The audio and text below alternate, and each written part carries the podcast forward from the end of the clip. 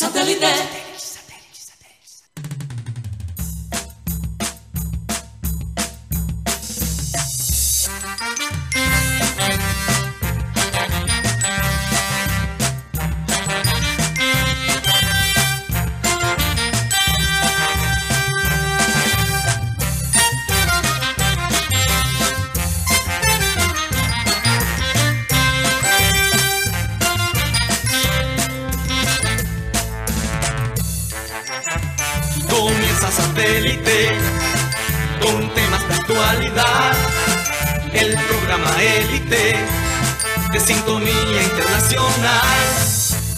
Conéctate satélite. Al aire está satélite. ¡Satélite!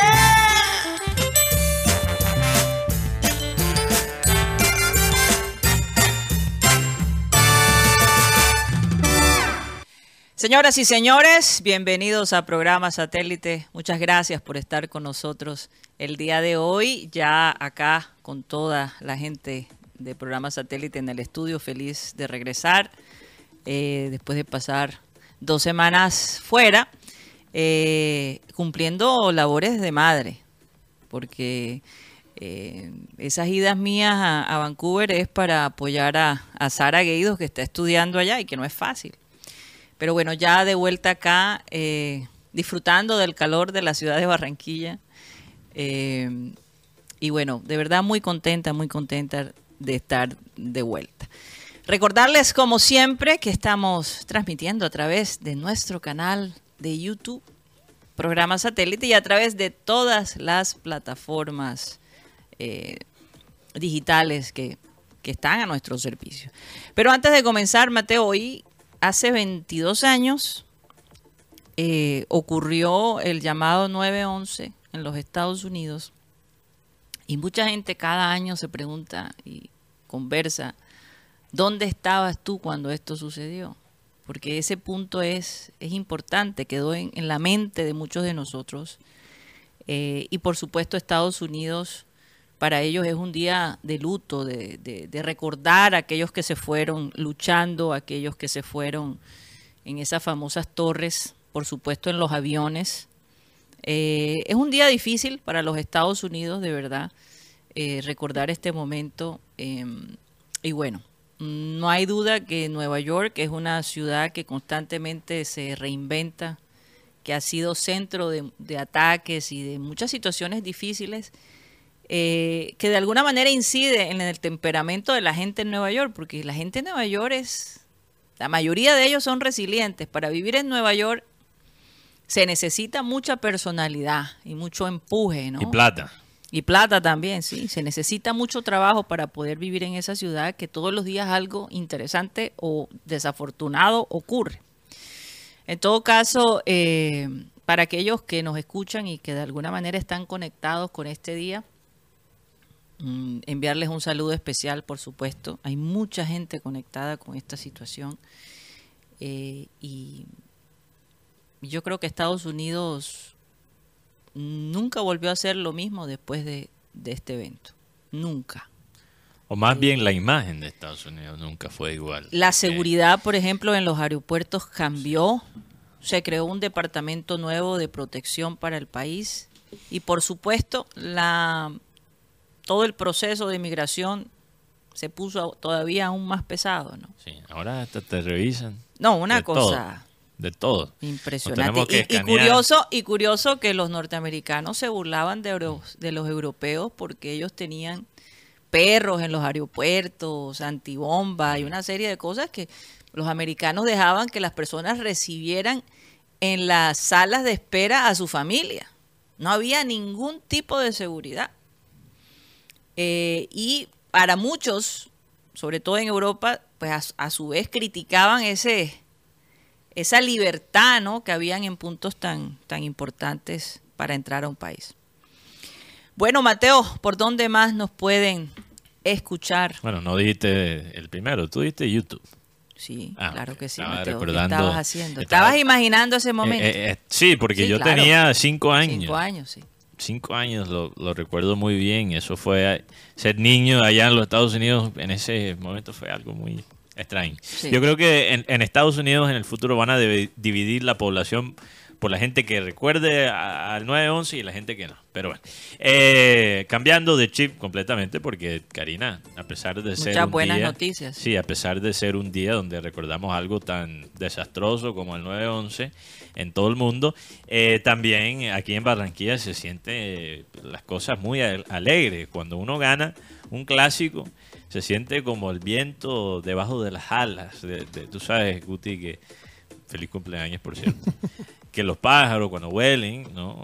Eh, cogen impulso gracias a, a los vientos en el cielo. Y uno se siente así, cogiendo como un impulso, no solo por el Junior, pero también por la selección Colombia. Entonces, muy alegre el ambiente acá.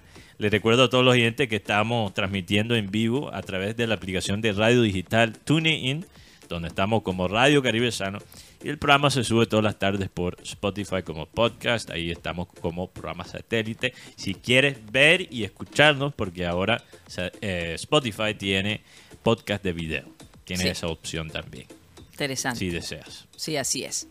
Bueno, ah, vamos a saludar a la gente de producción, Benji Bula, Tox Camargo, Alan Lara, Sara Gueidos, acá en la mesa, Mateo, Mateo Gueidos, Benjamín Gutiérrez, que cumplió el día de ayer. ¿Cuántos años, Benjamín? La carrera de mi barrio, 36. 36 años ya tiene Benjamín. Por eso Benjamín tiene un globo que dice feliz cumpleaños. Que no se Por eso que se perdió el sábado. Sí, sí. Yo, Bueno, les voy a contar, Ay, les cuento no. rápidamente la historia. No. Ah, eh, termina. déjame de terminar. Después de la frase. Después de la frase.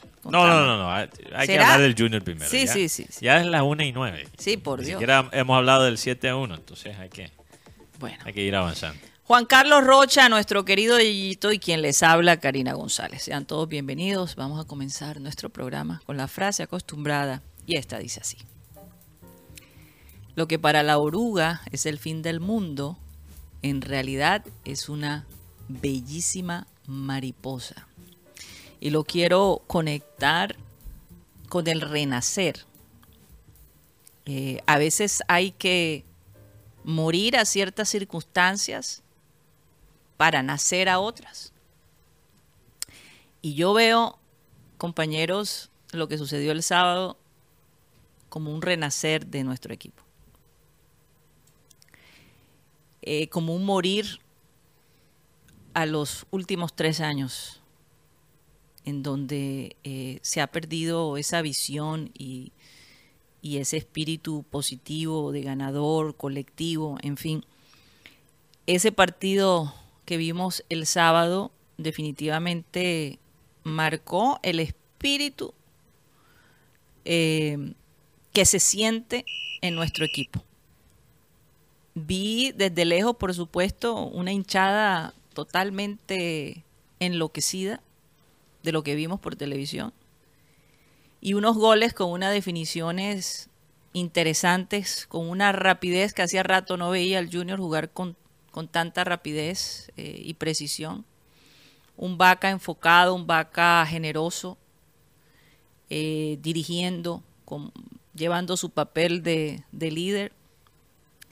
Y por supuesto un David Caicedo que ha robado el corazón de muchos de nosotros por su historia y por su empeño. Un enamorado que por fin mete un gol y enamora a la tribuna, finalmente. Y, y un equipo que definitivamente se vio muy colectivo, supremamente colectivo, diría yo. Entonces, eh, eso simplemente nos da una buena sensación para todos nosotros acá, para los periodistas, para la hinchada y para el equipo mismo. Y yo me preguntaba, bueno, ¿qué estará pensando el Bolillo Gómez después de ver este renacer del Junior? De, ve- de ver que el, el equipo con él no, no avanzaba. Que todos los partidos se ganan por 1 a 0, Karina. quizá. Exactamente. Y ver a un Arturo Reyes que ha querido asumir este reto, también un renacer para él, un escribir una nueva historia en el equipo junior. Eh, las cosas buenas siempre hay que destacarlas y hay que reconocer que este señor se arremangó las mangas y dijo, voy a aprovechar este tiempo para conectarme con el equipo y para el día, si- a lo mejor si decide irse o, el día que tenga que irse, dejar un, un pensamiento bonito ¿no? del trabajo de él.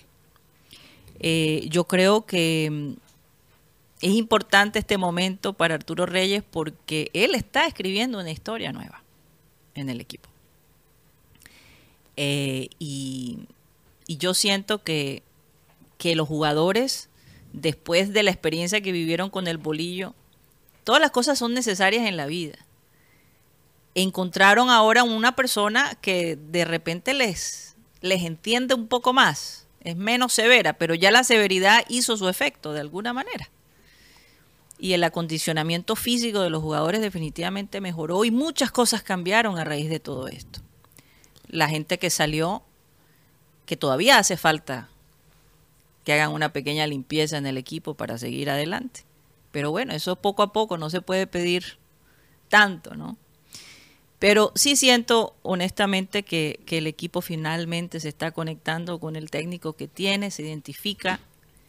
Y bueno, yo no quiero, eh, yo soy de esas personas que sí se entusiasma, pero quiero tener los pies sobre la tierra hasta que no estemos definidos en la, en la tabla, ¿verdad? Como un puesto asegurado, pues mm, todavía no quiero celebrar. Quiero esperar un poquito y no ya sentir que, que- que- que ya estamos, mejor dicho, supremamente seguros, como en los primeros ocho puestos. Estamos de puesto 9, el Unión bajó al, al puesto 8 y, y de todos modos todavía nos falta. No podemos bajar la guardia. Vamos a ver qué pasa frente al Nacional. Que Bueno, definitivamente- primero es Alianza Bueno, Petrolera. Bueno, Alianza Petrolera. El jueves, sí. El jueves y Un después horario increíble. Sí. 8 y 50 de la 8 y noche. 50, sí. Con esas calores que hacen allá, bueno, creo que va a ser un partido Sí. duro, pero sabemos que Junior le ha ido bien allá en Barranca Bermeja en los últimos años. Pero Sí, bueno, sí, sí, sí. antes de, no, y haber sí. jugado acá en Barranquilla, Mateo, con estos calores, los prepara a ellos jugar en Barranca Bermeja, que todavía es más allá. Yo, yo, hay mucha gente disculpándose con Arturo Reyes, Karina. Y yo me incluyo en ese grupo y, y no me disculpo por lo que le haya criticado cuando estaba aquí las primeras dos veces. Porque yo creo que eran críticas válidas y merecidas. Yo creo que Arturo sería el primero en, en decir que, que en, al- en algunos aspectos no manejó las cosas de, de la mejor manera yo veo un Arturo distinto. No, no distinto, no, no voy a decir que el hombre cambió de un día para el otro y ahora es una persona nueva. No, simplemente yo, yo vi un Arturo Reyes las primeras dos vueltas, Karina. No, no sé si la palabra soberbio es muy fuerte, pero un poco... eh, hmm, ¿Cuál sería? ¿Cómo describirías a Arturo Reyes Rocha, por ejemplo, en las primeras dos vueltas de, de Ellen Jr. como un poquito más guardado, un poquito más...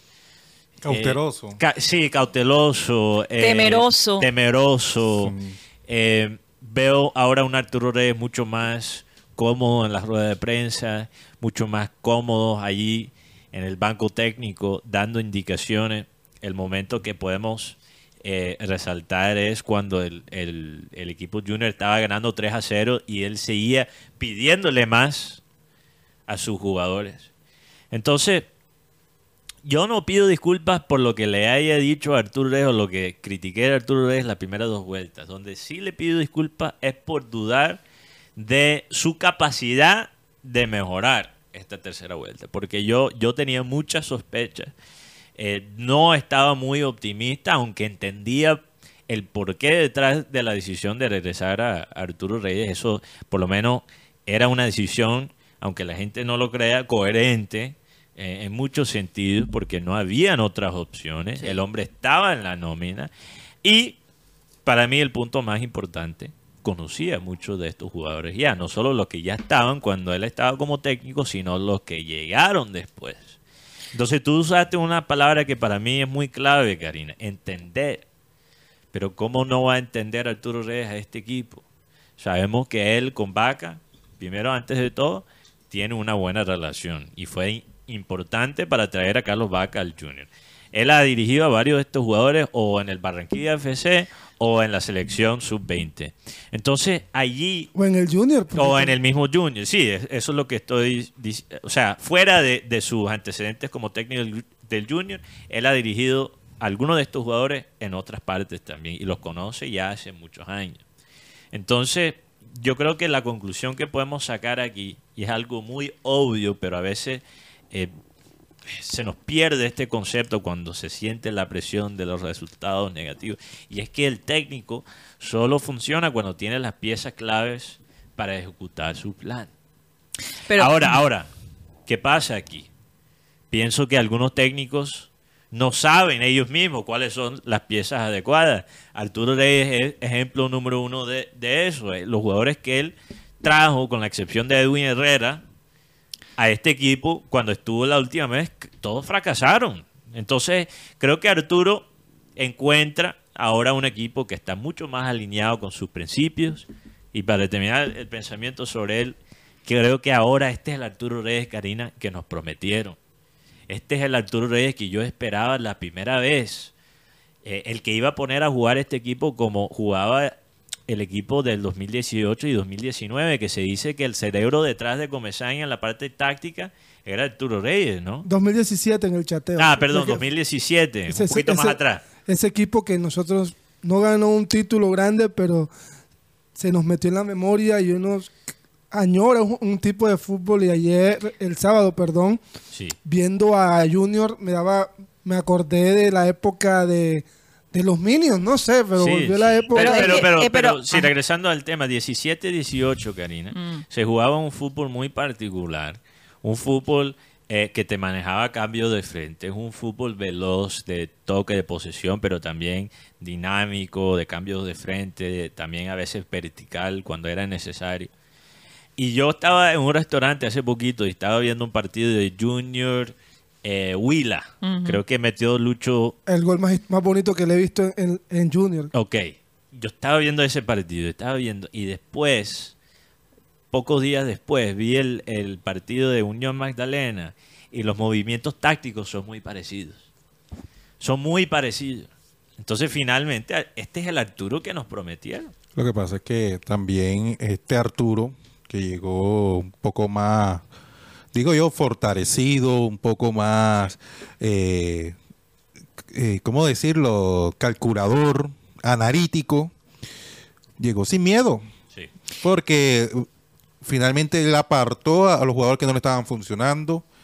Eh, dijo, bueno, tú, Didier, no me, no me estás funcionando, vamos a probar con esto. Y, y con estos jugadores es que se ha venido baldeando, le ha sacado resultados porque eh, jugadores que se tenían hace rato en el camerino como dueños del, del equipo, eh, aparte de que sacaron a Viera, eh, estoy refiriéndome al caso de Inestrosa y de Didier, eh, que hoy en día no, no cuentan con la nómina de Arturo, ni siquiera con los jugadores que venían actuando, porque como el caso de Pablo Rojas, jugadores que han perdido su, su puesto también por el bajo nivel que han mostrado en los partidos. Ahora, tú te das cuenta, si analizamos los dos periodos anteriores de Arturo Reyes, él llega como el técnico contratado, una actitud totalmente diferente, con mucha presión y, con, y, y- teniendo que manejar eh, a, a una directiva bastante dividida y complicada.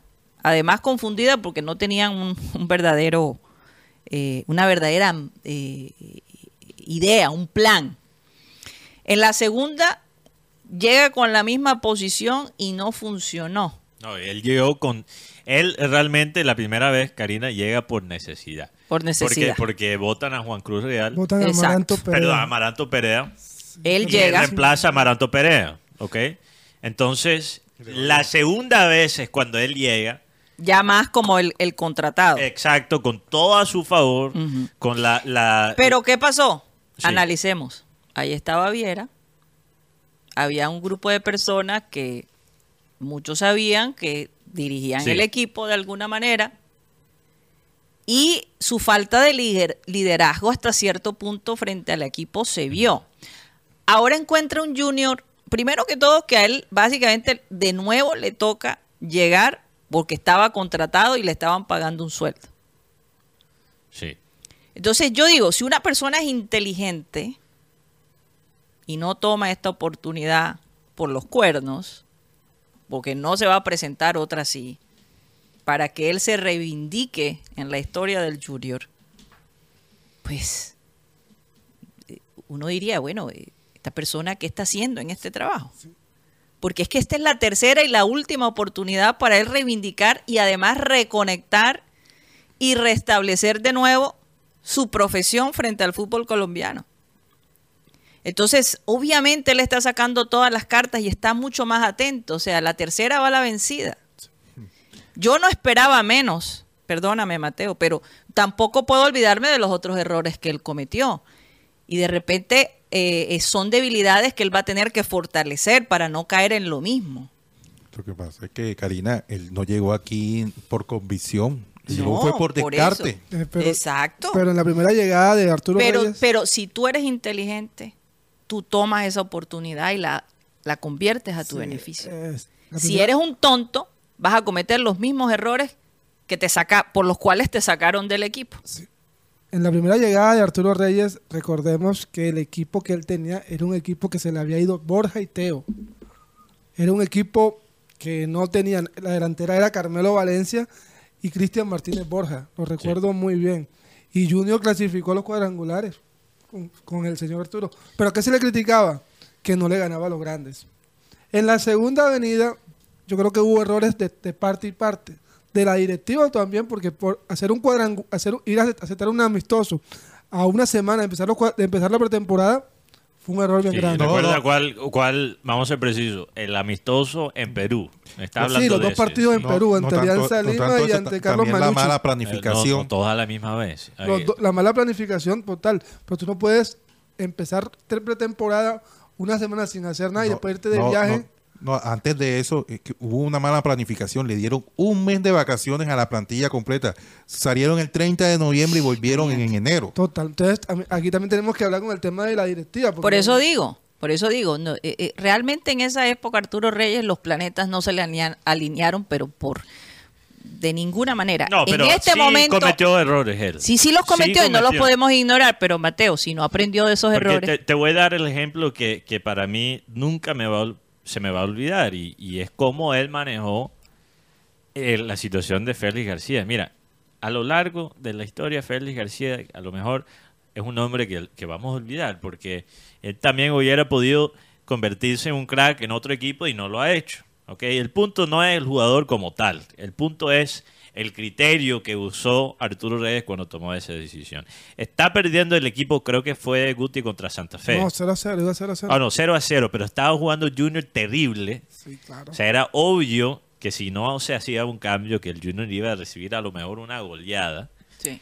¿Y qué decisión toma Arturo Reyes al minuto 35? Sacar un jugador joven, siendo un, un técnico que nos prometieron iba a incluir los jugadores jóvenes, saca a Félix García al minuto por ahí 30 y pico, en vez de sacar uno de los jugadores veteranos.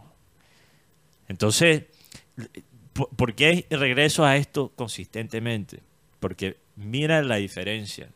Compara eso con lo que acaba de decir Rocha y lo que también has dicho tú, Karina, que los jugadores que ya no sirven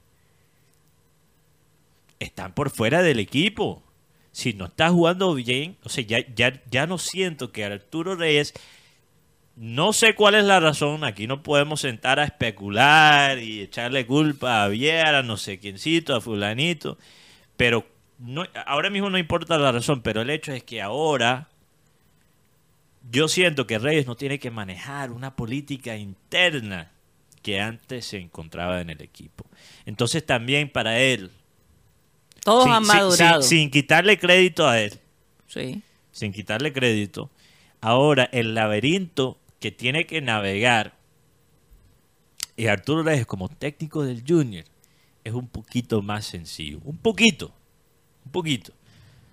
¿Ok? Entonces, eh, sí, lo, lo- los que antes tenían el poder en el camerino ya no lo tienen. Entonces, ya vemos un Junior dinámico, un Junior joven, un Junior por lo general costeño, que es la idea que nos vendieron al comienzo de este año. Y, y está dando resultados. Y, y yo siento que más que cualquier otra cosa también en cuanto a la construcción de esta plantilla canina, tenemos jugadores que realmente quieren estar aquí. Así es. José Enamorado, ex ya lo hablamos, no, no quiero ser monotemática, pero, monotemático, pero José Enamorado, eh, él besar el escudo Y celebrarlo con la tribuna. y celebrarlo con la tribuna no es política, no es show. Claro. Él fue barrista. Y, y es eso que estaba, Imagínate. ese desahogo de José Enamorado. Sí, porque él sabe que no ha jugado bien. Fue no, exactamente. la- Al principio no, el hombre no. La tarjeta roja, el rendimiento ha sido pero más o menos. habla- habla- este, este equipo de Junior, y me van a, van a decir otra vez Guti con su cuento, yo creo que este equipo Guti de Junior se parecía mucho a la Colombia que él tuvo en los, en los amistosos. Un equipo vertical, con velocidad. Y hay un, líder hay un líder importante aquí que se llama Carlos Arturo Vaca. Sí, Carlos Vaca nos está mostrando un liderazgo, porque hay liderazgo de gritar, hay liderazgo, pero Carlos con su ejemplo, que se comió las verdes y las maduras, dijeron es jugador. No, y el tercer gol de, de David Caicedo, cuando él lo pudo hacer, se lo pasó a él. ¿no? Y además aquí cambiaron unos protagonistas que eran los que eran antes, no decirlo como líderes, sino los focos de- del camerino. Ya no son los veteranos, ahora son los jóvenes. los jóvenes. Claro. Los que llegaron. Peña, Enamorado, David. Peña que lo van Los a- que a- quieren estar aquí. Los que quieren estar Lo- aquí. Lo que no simplemente están recogiendo Exacto. cheques. Gabriel Exacto. Fuentes, Oye, hablemos Gabriel de iba a decir Zidane, que eh, hizo un tremendo partido, excepto al final, pues, Sí. obviamente, Se lo pero, puede perdonar, se le puede pero por favor, por favor, ese es un porcentaje bajo. Sí. Eh, pero, eh, ajá, y el Titi, ese, Sí. esa tarjeta roja. Bueno, Se, se dejó provocar. se dejó provocar. Y no entiendo eh, por qué, después de 7 a 1, ¿cómo te vas a dejar provocar? Yo, yo esa vi, parte me, no. dio, me dio tanta risa porque vi, no, no recuerdo si era en la transmisión o si era, a veces ya finalmente muestran imágenes en las pantallas en el estadio, que antes no, no se veía tanto eso en el partido. Yo le vi la cara de, de, amargo, de, de, De amargue, amargura. de amargura eh, en Arturo Reyes cuando le dieron la tarjeta roja a, a Titi. Así como, "Oh, está jodido. Eh, Sí, exacto. Como que, te, que- como que te puedes ir de, de, Exacto. de borrada. Ya, que- que- exacto. Yo, yo creo que No posiblemente había razón. El Titi se despidió de- del Junior. No, No, no, yo ¿por qué creo, yo, no? creo, yo creo que lo van a utilizar para el partido de Barranca. Pero ese, ¿Por qué, eh, Rocha? Porque lo tiene a Diego iban. Mendoza. Porque tienen a Diego Mendoza en la selección. Pero- pero es- no, y a Mele también. La, vaina, la vaina con Mendoza, Titi, sí. ¿cuál es la frustración de Arturo Reyes en ese momento? Tengo que pensar.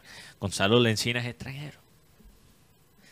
Entonces pierdes un suplente, un delantero suplente. Finalmente anota su primer gol con el equipo de este llegar. Y ahora va a dar papaya y se va a dejar expulsar. Pero bueno, no, eso es lo único negativo. Eh, y bueno, el gol sí, el gol que, que permitió Zidane. Oye, y de todos modos, Pero- ¿qué piensan de la actuación del árbitro? No, Me, me dejó ciertas dudas, sobre todo el penalti de, contra Walmer Pacheco, que fue, una, que fue sí. una, fue una- una empujada. Y lo otro, yo creo la tarjeta que roja de Didi también es dudosa. es porque cuando uno empieza a ver la transmisión, dice, no, era un codazo, yo, pero cuando uno ya ve la transmisión bien, bien, tenía, si era, iba a expulsar, expulsar a los dos jugadores, al señor, al Sí. señor Colorado y al señor Titi.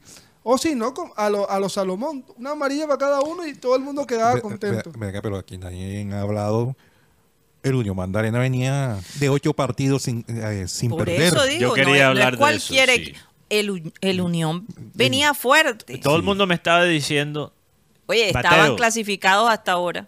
Todo Todavía mundo, siguen clasificados. Sí, todavía Por sigue un punto, clasificado. A pesar de eso, punto, de esa goleada histórica. Me estaba, todo el mundo estaba diciendo, eso es un resultado saca técnico. Y yo dije, bueno, mi respuesta a eso es, Harold Rivera tenía Unión Magdalena dentro de los ocho. Y, y, y No, y tú- ocho tú- partidos Tú no sabes, perder. tú no sabes, Rocha, Eso que- también es un poquito segundo, de menospreciar lo que está pasando en el Junior, ¿no? Sí. Eh, no lo estaban diciendo tanto por eso, sino ya en el morbo de, de que si van a sacar a Harold Rivera o no, por el resultado. Eh, Taganga Castro.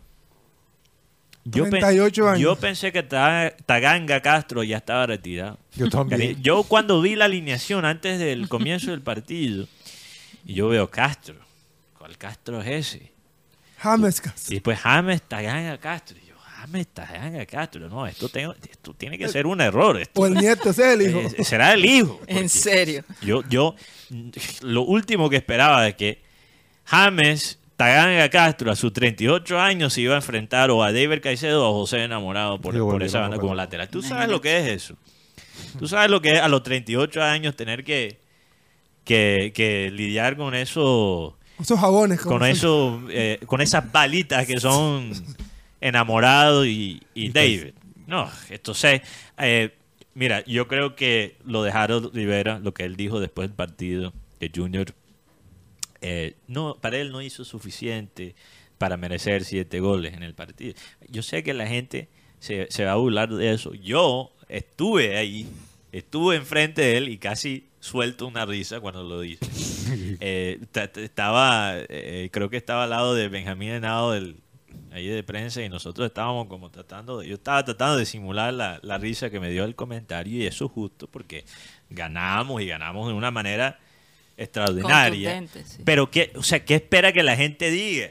Que- yo no sé, perdón, ¿qué espera que qué espera la gente que él diga en esa posición? Fuimos un desastre. Tú tienes que justificar tu continuidad después de haber hecho un buen trabajo y tener a Unión Magdalena dentro de los ocho que Sí, claro. nadie esperaba eso y con ese equipo realmente pobre, pobre. Cuando tienes, un, imagínate, ¿cuál es el análisis del caballo Márquez de- después de, del partido, Karina? No es su fútbol.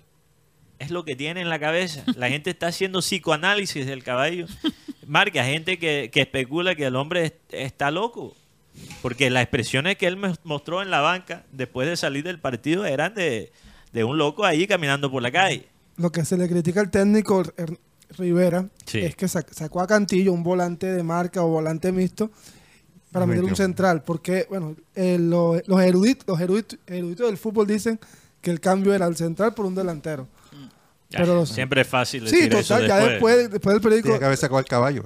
Sí, Por eso pero- te digo, es un delantero que era el caballo. Pero, eh, y no tanto es el caballo, sino que contado me han que en el túnel y que el caballo se dio trompa con un jugador de Unión. De la Unión. Sí. Con, con el que entró.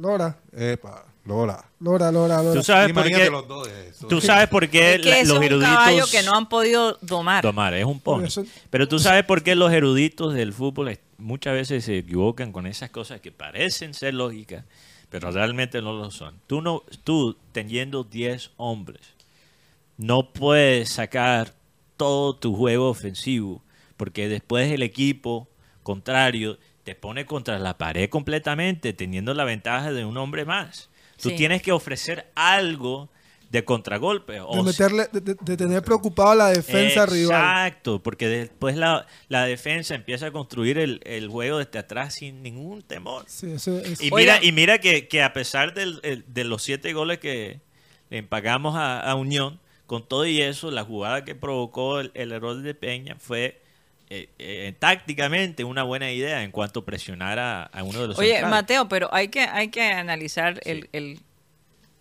eh, el, el- el gol donde está involucrado Cariaco, que, que es básicamente un autogol. Sí, ese está Ganga de Castro. fue el mismo, Exactamente. sí. Entonces, eh, Cariaco tira la bola al aire porque nadie la recibió. Eh, el hombre, ¿qué se iba a imaginar que eso se iba a convertir en un gol? No, en- eh, no, Sí. hubo, no hubo nadie del lado izquierdo. Él, él estaba tratando de pasar la vaca. Vaca estaba esperando. Sí. Estaba acá pero- atrás, pero- eh, exacto, pero fue un error, por eso yo creo que Cariaco se reía, porque es que Cariaco ha hecho esto muchas veces, que tira la bola y no hay nadie que la reciba. Y lo celebró. Y la suerte que este señor Taganga Castro. Queriendo sacar la bola, lo que hace es que la mete. Un, go- un autogolazo, yo creo. Y, Un y a- autogolazo. Sí, es Sí, que el estilo Unión... Olivera. al Un- bueno, Olivera, se- Olivera le hicieron un cambio ayer. El, perdón, el día sábado. ¿Cuál Lo fue? cambiaron de perfil. Sí, mejora. creo. Pero Eh, imagínense. hay- hay- y la verdad es que Olivera fue de lo, poco, de lo más seguro. Y la pelea del caballo con Peña fue porque Peña le celebró una, una, una tapada. Sí, una sacada. Sí, porque no, que es más, leía cuentas de Santa Marta que decían, buen jugador, pero mal, mal profesional. Mal profesional, ¿por qué? Porque está cuidando su trabajo. Oye, es más, la hinchada este quería partido, que, en Germain, este- que. Germain Peña cobrara el penalti que cobró el Titi. Oye, eh, en este partido se vieron dos tarjetas rojas, dos penales, un autogol. Todo lo, lo- lo posible pasó en este partido. Oye, vi la gente tan feliz y como tan aliviada, porque es que el Junior ha sido tan criticado, ¿no? Y yo veía la cara de, de David Caicedo que no lo podía creer. Tres goles eh, desde el 77, algo así no pasaba. O sea que Tres goles al Unión Magdalena, un clásico que le marcara tres goles así, un jugador solamente lo había hecho Juan José, Juan Juan, Ramón. Ramón. la bruja, la bruja Verón. Y precisamente vamos a tener a, a Juan Ramón aquí con nosotros después de las 2 de la tarde para que nos cuente un poco eh, ese, ese, ese histórico partido. Y de todos modos, porque ahora David Caicedo iguala a la Bruja Verón. Sí, porque el último jugador que marcó tres goles con Junior creo que fue Teófilo, ¿no? No. Ante el Unión, no. Con el último lo Estamos marcó- hablando de tres Estamos goles. hablando Ante tres Unión. goles ante el No, Unión. ¿Quién fue el último que marcó tres goles en un partido con Junior? El último, si no estoy mal, fue Carmelo Valencia. Contra Ah, Independiente sí. del Valle. Pero por Ah, sí. Por, por liga. ¿cuándo fue la por, última por vez liga que- creo que fue con Teófilo. Teófilo. Aquí en Rocha. Aquí, ¿usted que acuerda que le decían Triófilo? Así fue para la época Triófilo. del 2009, pero... Triófilo. Pero no, la última vez fue Luis Carlos Ruiz. Un 4 a 1 contra Águilas Doradas. Ah, sí, Ahora, ser- nosotros estamos hablando, colombiano. estamos hablando contra el Unión, contra el- en el clásico y de todos modos un Unión que estaba de ¿de qué? De séptimo. No, ellos estaban, creo que entraron el partido de quinto. Ellos estaban de O quinto. estaban de, de quinto, quinto, de exacto. quinto, y ahora están de- terminaron de, de octavo. octavo. de octavo, y están arriba de Junior por un punto. Por un Pero, punto. eh, Guti, ¿cuáles son los otros datos ahí? La gente cuando escucha el nombre Gutipedio espera, Chalalalalala. espera datos. Es, es como... ¿Qué es yo, no sé qué fue, yo, yo no sé qué fue ese sonido. No fue. Está hablando Pero de yo lengua. quiero, procesamiento. pero yo Sí, quiero antes de, Sí. con el permiso de ustedes, poner la pregunta que se le hizo Eh, a... a- permiso negado, quiero escuchar la estadística. No, porque la también hay estad- una estadística. Sí, pero respóndele a, a Mateo. ¿Cuál estadística necesitan? saber? Bueno, todos de los partidos, Guti, es un- este es un partido para compartir. el último 7 a 1 se dio entre Nacional y Patriotas en el 2016. En el fútbol colombiano. Fútbol Y, colombiano. y Junior frente a Quindío. Sí, es Fontaquindio. Sí, con cuatro goles del señor Iván René Valenciano, dos goles de... ¿Cómo es que se llamaba él? Porque le dicen el paquetaco, pero no me acuerdo el nombre. Wilson Núñez. Wilson Núñez y un autogol. Wilson- ay, los ríos. ¿Tú te pareces a Wilson Núñez? ¿Por qué? Sí, por, por los paquetacos. Producción, no, no, producción, no, no, busca ahí la foto La- de... Busquen la foto de Wilson Núñez, van a ver. ¿Por el paquetaco por el- No, no. ¿Cómo así? Busquen la, Porque la foto de Wilson La pregunta Núñez. que yo me hago es, o sea, Oye, porque uno... expresiones tan raras de Guti por el paquetaco. No, es que no, le- No, sí, 27. se le dice Ah, así. No, no, no, yo sé, pero eh, él está diciendo y que sí, por eso se parecen. Ah, que no, sí, por el- por, por el- por por lo malo. Ah, ay, Dios mío, Mateo. Por Pero- lo malo. Pero lo dijo. o sea, no. Bueno, bueno, bueno. Primera vez que Junior mete cinco goles un primer tiempo en- por liga. En primer tiempo, sí, claro. Sí, primera claro. vez. Oye, Primera vez. tremendo Yo estaba viendo el primer partido con el hijo tiempo. mío en, la, en el cuarto ahí y te diré, No. ese partido va a terminar 5 a 0. Pero, ey, pero lo dije así de una manera tan espontánea, pero es una cosa como que imposible. Y cuando veo miércoles va a ser 5. ¿Sabes qué me hizo acordar? Que el último, No, eh, ah, sí. el último, el- la última goleada de Junior en Barranquilla fue contra Boyacá Chico, 6 a 0. Que marcaron goles Ovelar, marcó Aguirre, marcó el mismo Jesse Mena en dos ocasiones. Que el único gol que hizo Johnny Ramírez lo marcó en ese partido. Mm. No sé Si recuerdas, Juan Carlos Rocha. Oiga, mucha gente yo creo que les pasó que, que se pararon un momentico y cuando regresaron y vieron el marcador pensaron que se había equivocado. A Cyril Gaidos, por ejemplo, le, le pasó exactamente eso. Me escribió aterrado, pero ¿cómo pasó esto? Él me escribió, como él sabía que yo estaba en el estadio, él me escribió para confirmar que era Que era real, cierto, que no era, era un cierto, error la de la transmisión ¿cómo de así? Que Wii. no era inteligencia artificial. Sí, ¿Es, ¿Es en serio que esto está pasando? No, pues realmente... eh, Y hace rato no se goleaban. Pero No, la- no la frase fue- como es que tú veías a las caras de los jugadores como diciendo, por fin rompimos ese... sí, un desahogo. Es fue un, desahogo, Yo- de los jugadores tremendo. Junior en este momento es el equipo con mayor gol en el torneo. Sí. Bueno, hay que verlo de Santa Fe porque Junior con el bolillo solo había marcado un gol en cinco fechas. Y en estas cinco No, perdón, América ahora con la victoria digo, contra Deportivo Cali 3 a 0, sí. ya eh, Lo superó. supera, pero Junior está de segundo con Santa Fe con 14 Por goles. eso. Oye, y Santa Fe, ¿ah? Santa Fe le aprovechó lo mismo que Le Junior, los ganó a expulsaron. Millonarios. No, pero Sí. Santa Fe tuvo tuvo la oportunidad de meterle seis, por lo menos a Millonarios, pero tuvieron Lo miedo. respetó. Lo respetó mucho. Sí, lo respetó. Sabían que Jader Valencia te- y, y, y Escarpeta ahí no había un problema. Pero yo, yo antes de, de las preguntas de, de Guti, Karina, les cuento rápidamente, yo tenía un narrador samario al lado mío. Ajá. No voy a decir quién, no voy a decir, no voy a decir cuál emisora. Y tú estabas oyendo la narración. Claro que sí, ya te puedes imaginar cuál es. Ajá. ¿eh? Y él dice, tú sabes, entre narraciones, fíjate, es que yo me quito el sombrero porque yo eh, ya el, el proceso de narrar un partido tienes que tener todas tus notas, todos tus dibujos y, y la información y tienes que tener una velocidad. Y el hombre estaba eh, tirando pullas ahí entre narraciones. Cuando empezaba a hablar el comentarista, se apartaba el micrófono y empezaba a hablarnos a nosotros los, los periodistas barranquilleros. ¿Verdad? Sí, ¿En serio? entonces- él, sabe con- él sabe la historia que tiene conmigo. la- sí, Ah, sí, tiene claro, una historia con claro él, es el sí, mismo, es el mismo. El personaje. Entonces me quito el sombrero porque eso no es cualquier cosa. El Empecé- pulpo. Debatir entre, entre narraciones. Pero el, el hombre el hombre empieza a decir porque había alguien ahí que, que estaba, estaba, tú sabes, eh, bollón por el, por el resultado y empezó a decir cosas y él dice, bueno, ustedes ganando por tantos goles. En ese momento creo que estaba 5, 6 a 1, una vaina así. Ustedes ganando 6 a 1 están por fuera de los 8. Y yo, yo pensé, yo creo que ahora mismo, yo- como están las cosas, Junior sí está dentro de los ocho. Entonces él estaba narrando y yo busqué la tabla de posiciones y yo le mostré, mira, eh, Junior está de octavo.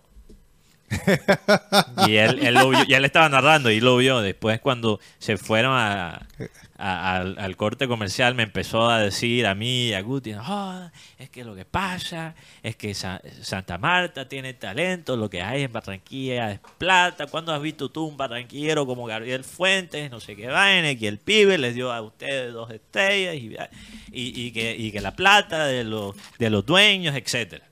Yo digo, joda, qué vaina. ¿Y qué le contestaste tú? Yo ni le contesté. Porque Palabras necias, La- oídos sordos. Exactamente, Nosotros pero, con los gritos de pero gol. ahora aquí al aire digo yo. Cuando estamos mal nos pegan con la sobre la cabeza por la plata de, de los directivos y el costo de, de nuestra nómina. Y cuando estamos bien también. Que es esa vaina. O sea, no, no puede ser que cuando estamos mal nos dicen, no, ustedes son eh, ricos, deberían hacer más. Y después cuando hacemos lo que deberíamos hacer también nos critican por la plata. ¿Eso qué sentido tiene? Claro. Y lo otro, con todo el respeto a, Uy. a Santa Marta, porque yo quiero mucho Santa Marta. Tengo familia que originalmente es de Santa Marta. Yo tengo sangre samario. Sí. Pocas veces lo menciono aquí en el programa, pero es verdad. Yo tengo sangre samario y no de Ciénega, de, Sa- de Samario, de la capital. ¿Ok? Entonces, y nada en contra de Ciénega también. que me estoy metiendo con todo el mundo. Grave la cosa. Yo creo que Santa Marta, más bien, en vez de Junior agradecerle a Santa Marta, Santa Marta le debe agradecer al Junior. ¿Qué sería del talento Samario sin el Junior? Sí, en serio, porque ese, ese, ese equipo de Unión lo tienen por obligación. Entonces, la- los samarios que ahora se meten con los junioristas por celebrar esto eufórico, dicen el técnico Samario, Gabriel Fuentes Samario, el pibe Samario. Oye, ¿por qué no usan esa rabia? Y se lo demuestran a los dueños. Que Eh, quieren Unión- hacer la mínima. En Unión debería ser el mayor rival del Junior en la Mm. costa. Debería ser un equipo competitivo. Oye, Mateo, yo quería preguntarle a Rocha, ¿qué va a pasar con Inestrosa y Didier? Ellos finalizan el contrato ahora en diciembre. Pero yo me imagino que, dadas las circunstancias, ni Didier ni Inestrosa entrarán a este grupo. precisamente esta mañana, ven acá y, y Nestrosa y Didier, averiguando el tema médico, me dijo, no, yo no tienen nada. Y o sea que no van a jugar más. Me dijo, preguntaré a Arturo, pero yo no creo con el nivel que están en los, los que están jugando, no creo que vayan a jugar por ahora. Es que ese es el Yo problema. dudo. Lo- los jugadores que entraron ahora están en un buen nivel. Es más, yo me, yo me aplaudo, me pongo de pie, me quito la gorra. el- porque el señor Fabián Ángel, después de durar un año y pico sin jugar, entró muy bien al partido. Así es, bueno, la juventud. Poco a poco, porque Sí, hay que llevarlo necesita- poco a poco. ¿Cuántos años tiene Fabián? Todavía 22. Muy joven. Es Es muy 23. joven. 22, 23 Por favor, años. Con esa Sí. juventud. Es que como te digo, cambia- ca- cambiar la velocidad y el 22. manejo, y el manejo que Sí. tiene, por ejemplo, el señor John Vélez, que en estos momentos, Uf. qué jugador es John Vélez. Fuente, Pero John Vélez. Aquí, aquí acordándome de la cuando el señor Arturo Reyes hizo la primera convocatoria, que él dijo, no dejo a Gordillo ni a Rossi porque ellos me pueden tapar el, el puesto de John Vélez. Y tuvo razón porque John Vélez después de ahí creció y John Vélez en este momento es John Vélez, No. y, John Vélez, John Vélez Vaca y 10 más. No, pero- y 8 y 9 más. Y lo que no hablamos, lo que no hablamos, también hay que resaltar a Homer Martínez, que ya se ve. Yo sigo, Eso iba a decir, hombre, Martínez también se Mira, yo sigo insistiendo que Homer Martínez es central. Pero ha mejorado mucho en cuanto a las funciones de, de volante. En ese autogolazo de Taganga Castro, yo creo que Homer Martínez estaba involucrado en la, la jugada que produjo el autogol. Eh, y Homer Martínez también, también mostró cierta madurez. Yo sé eh, que es muy fácil caer en la rabia, especialmente con un personaje como el Caballo Márquez. Pero me habla mucho de Homer, cómo él manejó la situación, cómo él cogió el caballo y cómo él le dijo a, a la hinchada, aguanta, aguanta, no le tiran cosas al, al caballo para que el, el partido eh, podía continuar. Y yo honestamente pienso, bueno, post Vaca, que hemos hablado obviamente mucho de, de cómo Vaca ha crecido como capitán en, en estos últimos partidos, pero después de Vaca, yo honestamente veo a Hopper como capitán. Tiene pinta de capitán, honestamente. y yo y veo tres. Además, después de Homer, yo, yo veo a otro. Pues, hay, hay muchas posibilidades. Sí, sí. Peña, yo lo veo. También, Sí, to- to- también. todavía, pero, sí. pero eh, Jermaine Peña me recuerda más al, al que tienes como eh, no capitán, sino segundo capitán. ¿Ok? Porque tú- eh, a veces el segundo capitán necesita ser como eh, más el malo. Y el, y el primer capitán tiene que ser más estable emocionalmente. Y Homer, es fácil ser un buen líder cuando las cosas están bien. Pero cuando las cosas Oye. están mal, Homer Martínez demostró eh, su calidad de carácter en cómo él ayudó a Leider Verdugo. Él no estaba jugando bien, Homer Martínez, y tomó el tiempo de ayudar a Leider Verdugo después de su lesión. Oye, y Olivera, Olivera. Sí, ¿cómo lo vieron? sí, hablamos de... de- Estuvo- hablamos de estuvo bien, estuvo bien Olivera, eh. Que, eh, como dice Guti, lo cambiaron de perfil. por si- porque de pronto quedaba mal perfilado. Lo cierto es que hablando de, Ahí no puede meter autogol.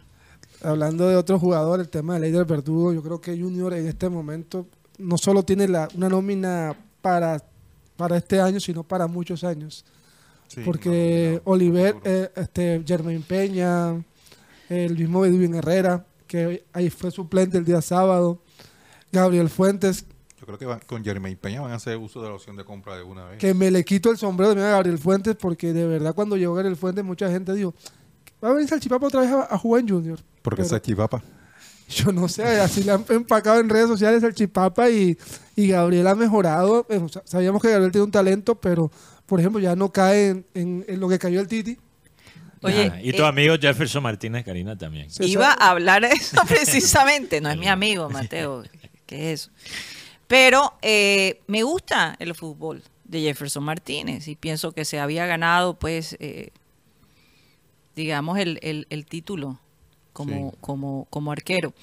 Eh, qué casualidad que Jefferson ahora forma parte de la historia de este partido. Todo este tiempo no pudo jugar y le tocó este partido Pobre del Mele. 7 a 1. Aunque Mele estuvo en la remontada contra América. Ahora, ahora el debate es Sí. cuál partido fue mejor.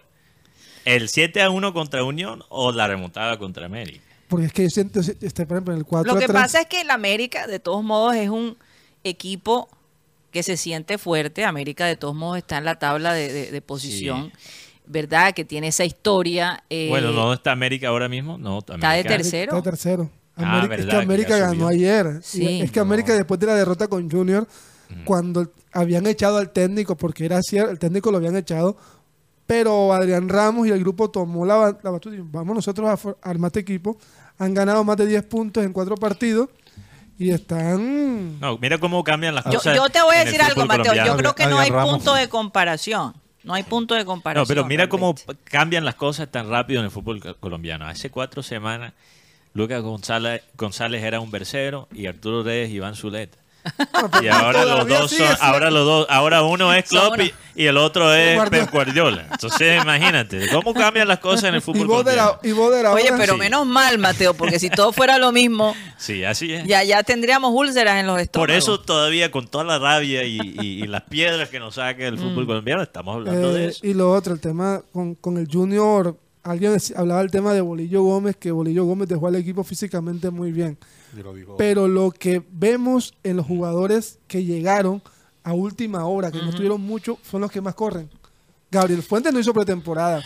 Bueno, sí y no, porque eh, sí se notó que Enamorado y David Caicedo en cuanto a lo físico... Les costó un poquito, costó. pero aunque te digo, para mí, para mí David ha sido muy inteligente, Sí. porque David, hablando de acuerdo de fútbol manager, que hablábamos que él tenía hacia la- cualquier posición de la- del, del ataque, los goles de David, ¿dónde están? Llegando, llegando No, y- como y, y centro como es chistoso, Reyes en la rueda de prensa mencionó algo que analizamos como con el fútbol manager antes de la llegada de David. Sí. Que David sí es un extremo, pero te juega también detrás del delantero. Y eso ha sido eh, una característica de David, que no solo es bueno para su rendimiento individual, pero es bueno para el equipo como tal, el colectivo. Pero Karina, yo sé que tenemos que ir a un corte comercial, pero hay que pasar las preguntas de Guti. Es mi culpa, yo, yo los aplacé. Por favor, Sí. y después tienes que contarnos también la historia después del partido. ¿Qué Ah, pasó con. Benjamín Yo fui de, Gutiérrez? imagínate, para darles la previa, eh, pensé que había matado a, a Benjamín Gutiérrez una hora antes de su cumpleaños. Una hora antes. Sí, Y, la- y- y al final la historia quería matarlo. Yo. Entonces, O sea, doblemente, santo Dios. Imagínate. Bueno, vamos a escuchar en la rueda de prensa a Benjamín Gutiérrez y sus preguntas. David, ¿sabías que eres el segundo jugador del Junior que marca una tripleta en un clásico? El primero fue Juan Sebastián, Juan Ramón Verón en el 77 y ahora tú. ¿Qué significa para David Caicedo marcar una tripleta en un clásico y jugar, jugar con jugadores como Carlos Vaca y el jugador José Enamorado? Eh, como lo dijo el profe anteriormente, estos partidos son muy lindos. Todo jugador quiere hacer un buen partido y marcar un triplete. Uno como jugador profesional sueña con esto y era un- una oportunidad para romper récord. Eh, se dio, pero como lo dije anteriormente, la verdad hubieron puntos muy altos, como fue Vaca enamorado, porque creo que si los dos pase goles de él, yo no estuviera aquí o no fuera hecho los goles, también agradecido y como te dije, hubieron puntos muy altos y creo que estoy más contento por eso, que el equipo se le vio mejoría en muchas líneas y esperemos seguir por esta senda del triunfo y los goles en lo personal generan confianza para seguir aportándole al grupo. Así se, dice, es. se dice tripleta porque el famoso hat trick es cuando marcas de cabeza y con la pierna derecha y con la pierna izquierda. Él marcó dos goles con la pierna derecha y uno con la pierna Sí, pero izquierda. faltó el de cabeza. Para que sea el, para que sea No, el verdadero eso. hat trick. Por eso estoy informando que marcó en claro, este partido dos sé. partidos con, de gol- con dos goles de pierna pero- derecha y uno con pierna pero, izquierda. ¿Qué sentiste cuando hizo el gol de taco? ¿Y esa vaina qué? Yo, yo, eso, eso te puedo decir, Guti, que eso no es verdad. Un hat-trick, cuando hablan de un hat-trick, puede ser eh, tres goles cualquiera. Ahora, hay un hat-trick... eh, Perfecto. le- perfecto, esa es la palabra. El hat-trick perfecto Es uno de cada es uno. uno de cabeza, uno de derecha, uno de izquierda. Pero hat-trick se puede usar para cualquier Pero, tripleta. ah, pero Costeño es tripleta. Bueno, ahí tienes, tripleta, está bien. Vamos a En dejarlo español. así. Primera tripleta en su, en su carrera. Mateo, rápidamente antes de irnos, ¿qué Sí. fue lo que le pasó a Benjamín Entonces, Gutiérrez después del partido? la música de la eh, historia, por favor. Sí, rápidamente, porque tenemos eh, la entrevista con Juan Ramón Verón, la bruja.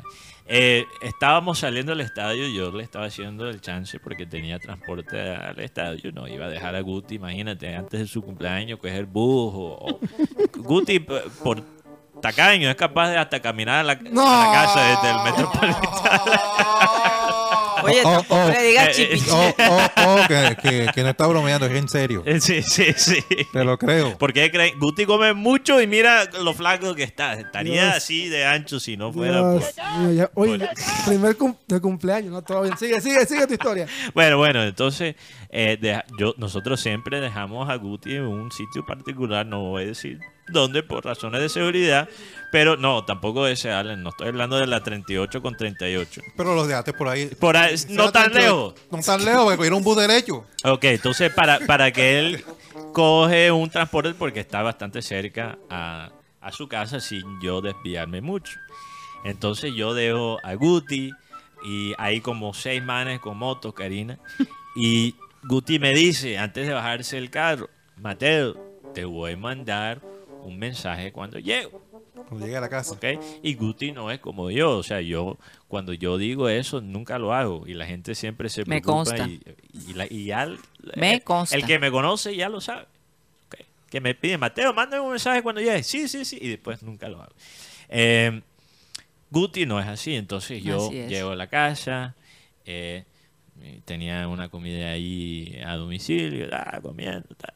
Eh, pasa 30 minutos, pasa una hora, hora y 15, yo pensando, joda, Guti, todavía no me ha mandado el mensaje, yo preocupado, yo pensando, ¿será que de esos 5 o 6 motos Guti cogió el que no debió coger, ¿me entiendes? Yo ya me estaba empeliculando, No, y, que Guti estaba... y todo el grupo de satélite hablando de la cosa y uno pensando, ¿será que a. Guti le robaron el celular? Ya me, imagi- ya me imagi- imaginaba a Guti, eh, ya me imaginaba en la noticia, encontraron al reconocido periodista en el río Magdalena. ta- ta- Dios. Entonces, no, ya estaba pensando. en Yo al final peor le dije a Mateo, Sí. hombre, Guti es un hombre de fe. de fe. Yo siempre lo protejo. Eh, eh, Dios siempre lo, lo, lo que no protege. sabe Karina es que es- Guti tiene una vida secreta de, de jefe, de capo en Pero el sigue, bajo sigue, mundo de sigue la Barranquilla. historia. Sí, la belleza. Entonces, eh, yo empecé a llamar a Rocha porque yo sé que Rocha eh, vive en Barrio Recreo. No me contestó, pero no voy a explicar por qué, porque estaba en un momento en mi vida. Eh, y, y, en fin, ahí eh, eh, escribí en el grupo de WhatsApp de satélite que todos nos quedamos preocupados. Y yo no recuerdo quién fue, pero alguien dijo, seguramente los celulares de Guti están... Benji, Benji. Guti tiene dos celulares. Y yo pensé, no puede ser que este hombre dejó que los dos se descargaran. No puede ser. Y resulta que así. Así, tal cual Tenía fue. los dos celulares y a la una de la mañana... Eh, no, no, no, súbele un- bájale Llegó un la poquito. belleza. Bájale un Llegó la poquito, fue a belleza. las 11 que te escribí. Bueno, Ah, once y bueno. media, once y media. Te dije, Mateo, qué pena, fue que me, me quedé comiendo y ya fue lo que pasó.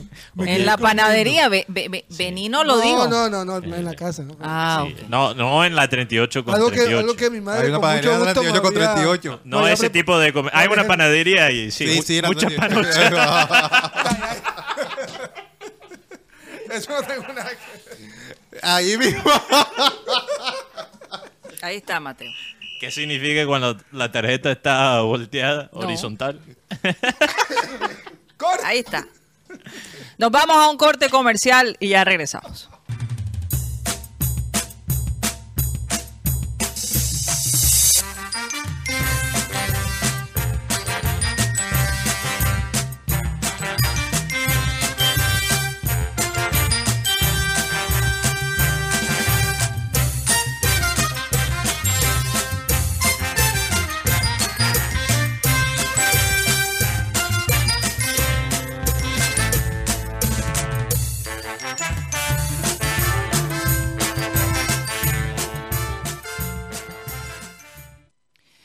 Esto es programa satélite que se transmite desde la ciudad de Barranquilla, Colombia, South America, la capital deportiva de nuestro país. Y estamos a nombre de Unilegal, rápidamente, esta empresa en el Caribe colombiano que ayuda si usted tiene un problema legal, así como su nombre lo dice, Unilegal. Si no sabes cómo normalizar tus predios, qué derechos tienes en tu trabajo, cómo divorciarte, cómo crear una empresa o cómo comprar un automóvil unilegal te puede asistir. Llámalos al 324-599-8125, 324-599-8125. El costo, 25 mil pesos por una llamada de 40 minutos, unilegal.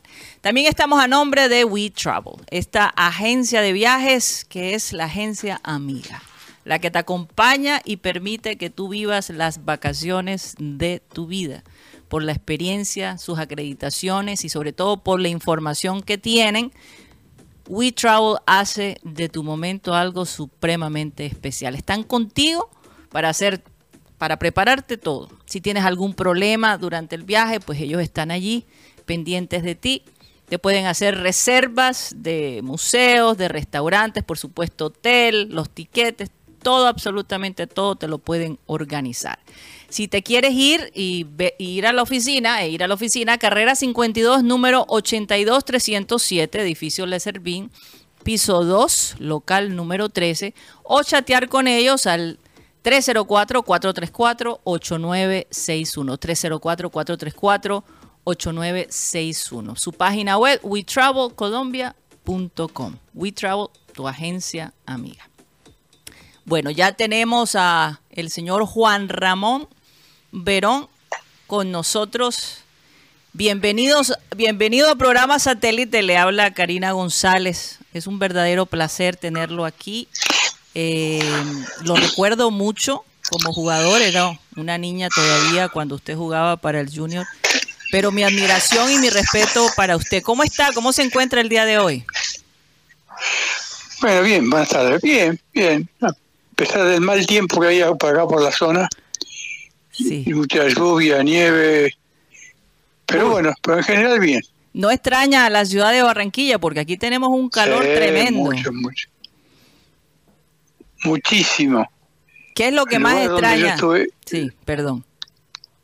Sí, decime. ¿Qué es lo que más extraña de la ciudad de Barranquilla? A la gente, la gente, la verdad que yo la pasé muy bien, estuve ahí casi tres años, la verdad que muy bien. Sí. Bueno, hay una de las cosas que la gente de Barranquilla lo recuerda, le, le recuerda. Número uno, eh, por la primera estrella de nuestro equipo. Y número dos, por esa tripleta que usted le hizo al Unión Magdalena en el 77, que el día sábado, David Caicedo, un jugador del Junior, logró hacer la misma hazaña. Eh, así que el, recue- eh, el recuerdo es, es importante. ¿Qué diferencia ve usted, eh, señor Juan Ramón Verón, Sí. entre el fútbol de hoy y el fútbol de su época? No, no, el fútbol en general, eh, tanto Colombia como Argentina, el fútbol es bastante parecido. En ese sentido no estamos conformes. Pero bueno, eh, pasamos momentos muy, muy, muy buenos y recordamos siempre porque la pasamos tan bien que uno por ahí no quería ni volver, ¿no? Quería quedarse siempre por ahí. Sí, eso es verdad. Pero ¿qué recuerda de ese día del, de, de- de la, la tripleta que, que usted le hizo al, al Unión Magdalena? Bueno, era el clásico, era, Sí, era el era clásico, algo así que queríamos ganar sí o sí. y Bueno, yo tu- tuve la suerte de integrar en el Junior y ser, ser el primer campeón con, con el equipo, pero muy, muy, muy bien. La pasé muy bien, estuve muy conforme y siempre, siempre extraño y recuerdo eso- esos momentos que pasé ahí. Entre todo lo que usted logró hacer, ¿qué le quedó faltando por hacer como jugador? Yo creo que me quedó faltando. Yo creo que estábamos para con el equipo del 77 estaba para seguir, no para cortar esa racha, porque la verdad creo que hubiésemos hecho una muy buena campaña a nivel sudamericano, porque el equipo estaba, estaba muy bien. Eh, habíamos hecho una muy buena campaña y una lástima no, no haber podido seguir, pero, pero bueno, esas son cosas pasadas, ¿no? ¿Y por qué? eh, Saludos, Juan Ramón, te, te saluda Sí. Mateo Guedos. Eh, ¿Por qué? qué- cuál- recuérdenos, ¿cuáles fueron los factores para, para usted no quedarse en, en el Junior más tiempo? No, porque terminó el campeonato, salimos campeones, muy bien, y se fue el técnico y hubo- yo ahí tomé, tomé parte del cuerpo técnico, entonces yo creo que nos faltó una más acompañamiento de Mm. parte de la comisión directiva para que el equipo siga, porque tenemos un muy buen equipo. Yo creo que hubiese llegado a ser una buena campaña a nivel sudamericano también. Fíjate, e- Eso no ha cambiado mucho. Sí, sí. A veces la continuidad no, nos Eso cuesta no ha un cambiado poquito, mucho por Sí. estos días. Eh, Sí, la continuidad fue fundamental. Sí. Benjamín Gutiérrez. eh, con los buen- bueno, buenas tardes, Juan, Juan Ramón. Quería preguntarle sobre la sociedad Sí. Arango Verón, que Juan González la llamó Verango. Cuéntenos. ¿qué era, qué, ¿cuál era, el, cuál era el, el sabor de, de esta dupla? Sí. Yo creo que el- con la llegada de, de, eh, Alfredito Arango, yo creo que teníamos un muy buen equipo. Por eso digo, me, me daba lástima dejarlo, porque teníamos un muy buen equipo y no pudimos, eh, no pudimos seguir. Una lástima, porque hubiese sido, yo creo que hubiese hecho una campaña eh, distinta, ¿no? Hubiésemos podido jugar. Eh, con el saludo cordial, señor Juan Ramón, el saludo a Juan Carlos Rocha. Eh, quedó de pronto, No, no, no, no. Quedó de pronto ahí pendiente la llegada de Juan Sebastián al Junior de Barranquilla. Fue un sueño frustrado que llegara Juan Sebastián, su hijo, a- a- al Junior. No, no, la idea era que Sebastián incluso te- también quería quería jugar en el Junior, pero le, le- le gustaba la le gustaba todo lo que había visto de del- de la campaña mía ahí en, en Colombia y el gusto y conocer a toda esa gente que también nos ató. Así que me hubiese gustado seguir, yo creo que hubiésemos tenido alguna algún recuerdo todavía mucho más lindo. Sí. Su hijo ha tenido una campaña, Una carrera, una, una- carrera sí. futbolística realmente increíble. Obviamente usted ve la diferencia entre las oportunidades de, de los jugadores de hoy en día versus los jugadores de su época. Eh, hay mucho más acceso al, al fútbol europeo que en la época suya. ¿Le hubiera gustado jugar en Europa? ¿En dónde? En Europa. Sí, sí, yo tuve la posibilidad de jugar, eh, bueno, antes de, de ir a, a jugar en, en Colombia, eh, lo hice en, en, en Grecia Ah, jugó en y, aproveché, a- aproveché también para jugar algunas, algunas copas de, de la, la zona europea y fue algo lindo, algo distinto, ¿no? Mm. Así que pude, no mucho, pero tuve dos años más o menos jugando en el fútbol griego y me, me sirvió. Me sirvió y me dejó conforme. Sí, es- esos clásicos también griegos, Panathinaikos ¿no? contra Olympiacos, eso también es una locura. ¿Cu- ¿Cuál es la diferencia Sí. entre una, un clásico allá en Grecia y un clásico de Argentina? Me imagino que hay, hay algunos parecidos en cuanto eh, las tribunas y, y cuáles son las diferencias también. Sí, yo- las diferencias estaban ahí. Yo creo que más que todo en el- la gente. El hincha, el que le gustaba ir, el llenar el estadio y se escuchaba y lo que cantaban, como cantaban. Yo creo que eso fue algo muy, muy, muy bonito. Y gracias a Dios yo lo pude disfrutar y bueno, y lo recuerdo siempre, ¿no?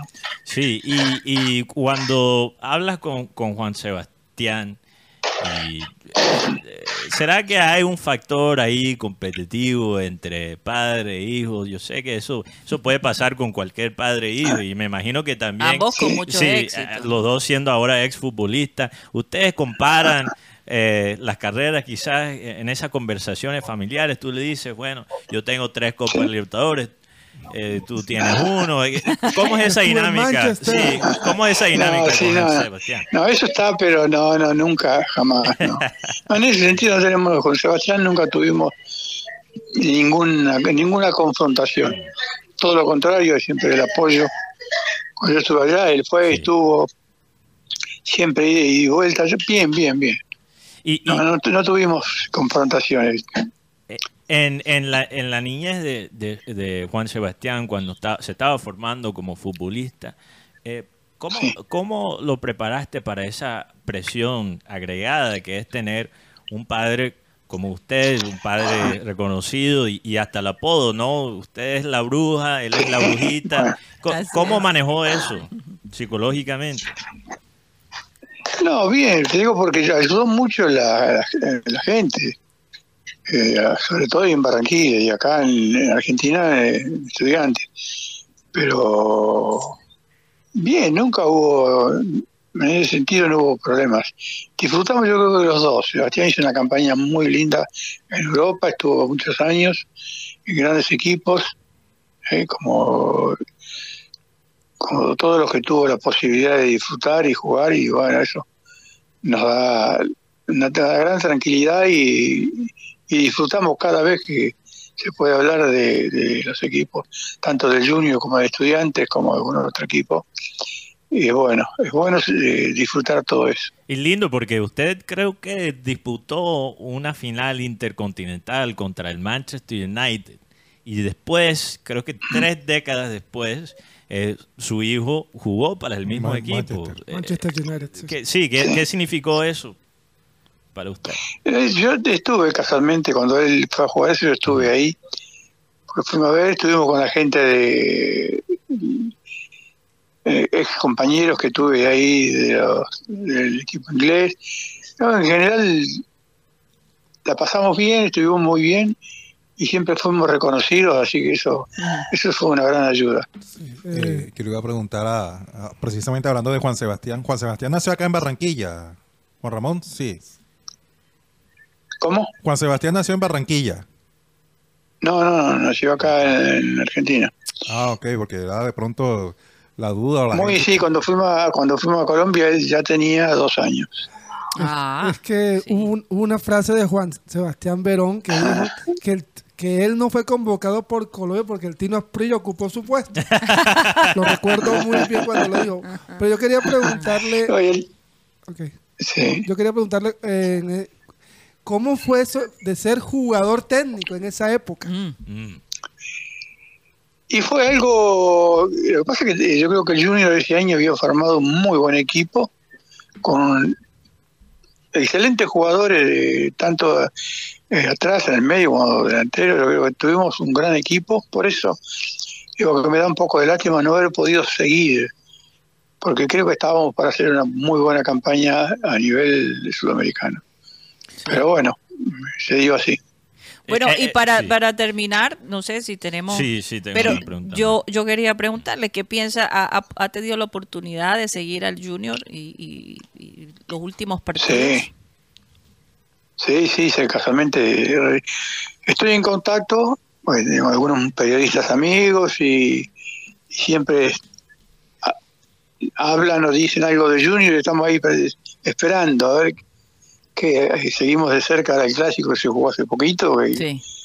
que ganó el, el Junior, hizo, hizo unos cuantos goles, creo que como seis o siete goles. Siete goles, sí. Entre esos Sí, hablábamos de la tripleta de uno de los jugadores haciendo, igualando la hazaña suya contra el Unión Magdalena. Sí, por eso siempre, por eso siempre eh, uno reconoce y recuerdo cada momento que pasamos ahí en, en Barranquilla porque fue el lugar donde uno se sintió no bien, muy bien y, y siempre esperando la, la posibilidad de volver, ¿no? ¿Recuerda algún plato favorito de, de nosotros acá, de la culinaria costeña, que, que extrañe? No, no, yo no soy de comer comidas raras, pero no, bien, la pasamos bien, comimos bien, eh, disfrutamos, disfrutamos del clima. Eh, en general la, la pasamos, la pasamos yo creo que en buena forma y recordamos por eso cada momento que pasamos en Barranquilla porque no nos, deje- no nos podemos olvidar nunca. Qué bueno. Juan Ramón, eh, también te quería, quería preguntarle a usted sobre, sobre esas tres copas que, que ganó con, con La Plata, con Estudiantes La Plata. No solo Sí. es tremendo logro por ganar, por ganar tres Copas Copa Libertadores consecutivos, pero también hacerlo en el club de la tierra de uno debió ser algo especial. ¿Cómo, cómo fueron esas sensaciones? Algo que, que realmente yo no, no me puedo imaginar. Eh, usted logró algo que me imagino que es el sueño de cualquier jugador sudamericano en, en- en todo el continente. Ganar Sí. tres copas con el club de la De su corazón. Sí, de su corazón. Co- ¿Cómo fue sí. No, yo creo que tu- tuvimos nosotros el- la posibilidad y la, la tranquilidad de que estábamos muy bien respaldados por, eh, por todo el cuerpo técnico y por la gente de los directivos del club. Eh, a echar eh, para abajo a toda la gente que nos acompañó siempre y logramos formar un muy buen equipo y por eso pudimos lograr todo lo que logramos y bueno, eso nos dio una tranquilidad enorme y, y un, la verdad, el reconocimiento de toda la gente. ¿no? Eh, Ju- Juan Ramón, ¿usted cree que un equipo argentino pueda hoy en día en este fútbol moderno hacer lo que lo que usted hizo con estudiantes eh, de La Plata de ganar tres Copas Libertadores consecutivos? ¿Es posible hoy en día para un equipo argentino lograr eso? No, es difícil, no es fácil eso, es algo es complicado, pero yo creo que en ese momento estábamos armados y preparados para hacerlo, y por eso pudimos hacerlo. Así que por eso estamos siempre muy y seguida y siguiendo muy de cerca todo lo que hace el Junior porque una gran satisfacción. Sí, La- me imagino que eh, además a usted le gustaría ver al Junior ganarse finalmente Sí, un una- título internacional. Un título internacional, sí, sí, ¿no? sí. Eh, la, la que pre- falta. la pregunta va más hacia el tema de los técnicos, porque estamos viendo en esta eliminatoria que siete de los diez técnicos de, de las selecciones sudamericanas son de origen argentino. ¿En qué está trabajando el la escuela argentina en el tema técnico para tener técnicos tan exitosos? No, lo que pasa es que se trabaja desde muy, muy jóvenes y hay una buena escuela de técnicos, en las cuales en este momento yo soy director acá en La, en, en la Plata, en la ciudad de La Plata, Ujú. y es, es algo que, que nos da la posibilidad de, de seguir creciendo y bueno, y siempre lo ha hecho, lo ha hecho y lo, lo han hecho muy bien y por eso estamos donde estamos y logramos lo que logramos. Bueno, ya para terminar, un saludo si quiere enviar a, a- a la gente de Barranquilla. ¿Cómo quiere que le recuerden? No, yo quiero que me recuerden como un jugador que disfrutó muchísimo. La verdad, lo que disfruté en Barranquilla es algo que difícil. eh, yo creo que si uno no, no no le toca vivirlo es difícil. eh, poder decir qué, qué siente uno o qué fue. Yo creo que fue algo muy lindo, muy bueno y ojalá que el técnico que vaya tenga la gran posibilidad de disfrutarlo. Ok, bueno, muchísimas gracias, bendiciones y eh, muy contentos de haberlo poder tenido aquí en nuestro programa. Un abrazo fuerte, muchas gracias. Bueno, muy amable, muchas gracias a ustedes y hasta cualquier momento. Así Gracias. es, muchas gracias. Bueno, escuchaban a Juan Ramón Verón, eh, un ídolo definitivamente del Junior Y del fútbol argentino. y del fútbol argentino. aman y, en Argentina. y- y un gran expositor ¿no? en lo que fútbol se refiere. O sea, ponse en esa, en esa posición, imagínense. Pónganse en esa- Pónganse, perdón. Sí. eh, Se me está quemando el chip del español hoy, no sé Ponce. qué me pasa. Me siento un poco mal, Eh, la verdad. eh, el otro Sí, año se- Pónganse. Se, espera que venga a Barranquilla el otro año. Sí, sí, Sí, hola, claro, con año. seguridad que va a estar invitado. Oye, pero él dijo muchas veces, Mateo, Sí, la experiencia de Barranquilla fue muy lindo. lo- fue muy lindo, la gente, la, qué, qué, qué cosa, ¿no? Pero pónganse en esa posición, Karina. Woody, Rocha. Ah, Como, como forma de, de aquí de, de ejercicio mental. Que es casi como un pajazo mental, pero.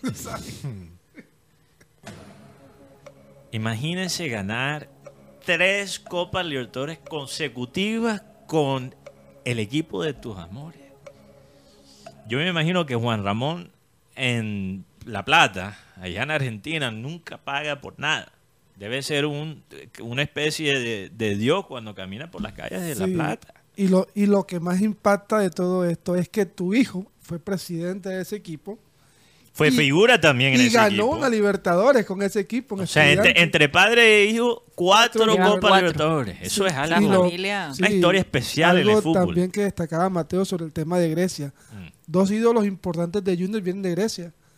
Verón venía de Grecia Mm. y Sebastián Viera venía también de Grecia. Oye, fíjate, Fíjate, Guti. Casi digo, fíjate, casi se me sale un fíjate Hace tú. falta, ¿no? Un Un fíjate fíjate, tú. tú. Guti. Santo Dios. Oye, se me, se me perdió la parte de él en Grecia. Sí, sí, sí. Sí, sí. Y Es que poco se habla. Poco real- se habla realmente de, los su dos paso años. por allá. Pa- Panathinaikos, O sea, que traer- Lo que pasa es que se la llevó todo estudiantes de La Plata. traerlo, a, traerlo a Colombia de Grecia en esa época era complicado. sí.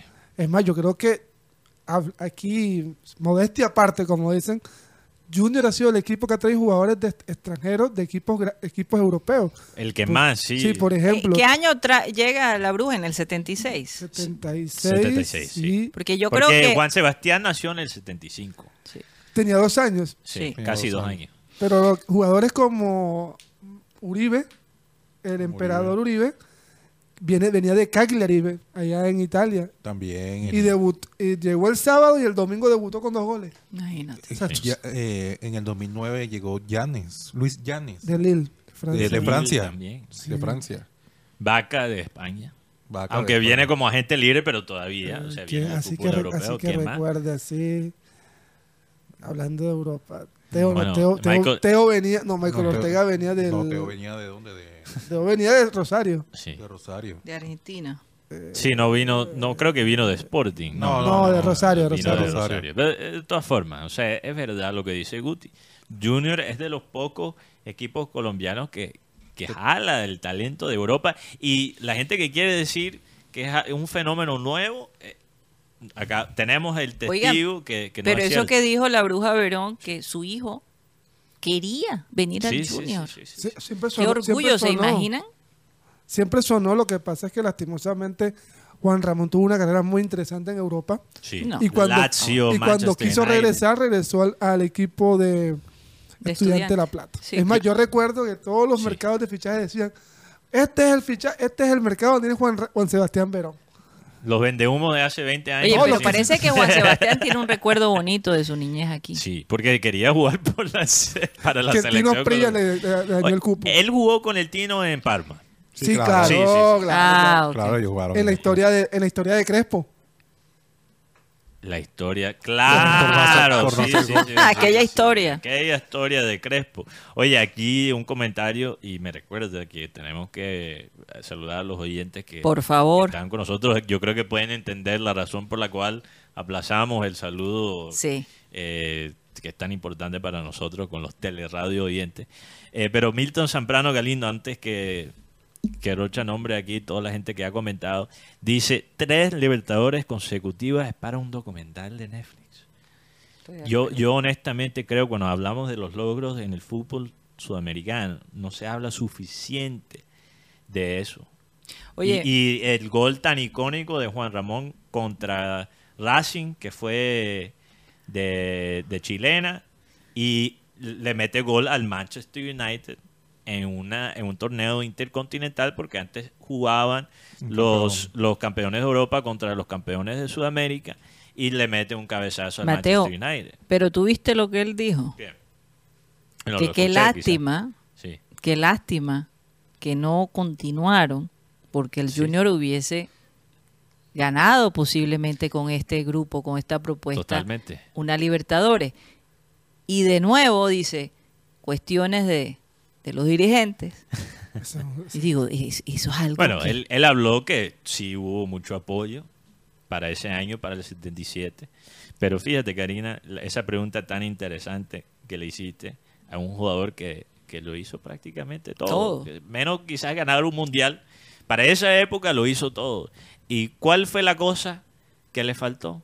Pasar más tiempo acá. Esa es la conclusión que le podemos sacar a esa Es que como te digo, es- es- esa Así dupla es. que hizo con, Ar- con Arango fue los que, lo- los que lo vieron jugar decían, qué chateo ni qué chateo. No, la gente que vio esa como- época dice que el máximo ídolo del Junior es Juan Ramón Verón. No, Claro. yo sí te lo puedo decir porque yo era una niña y recuerdo que realmente la bruja Verón estaba por todos lados. Y eso Uno que se no había redes sentía súper orgulloso de tenerlo. En No. cuanto en cuanto peso, Es que yo estoy tratando Sí. de recordar si Abel González era el gerente deportivo cuando cuando, él llegó, la bruja llegó. Habría que mirar. es posible. es Porque él fue gerente deportivo, creo que fue en el 74 o 75. por ahí. Yo creo que a Abel González no le gustó mucho ser gerente deportivo. Un poco complicado lidiar los dirigentes y encima Los jugadores. a los Pero jugadores. Mira estos jugadores de esta época. Y claro, el gerente deportivo no tenía tanto poder en esa época como los que tiene Ah, actualmente. ok. Totalmente de acuerdo. Sí. No se sentaba en el banco. No, pero eso era antes. Hoy en día no tiene Sí. tanto poder. Uy, sí. Sí, ¿tú Para, ma- para mantenerse, ¿cuántos años? Le, le- le- disminuyeron el poder.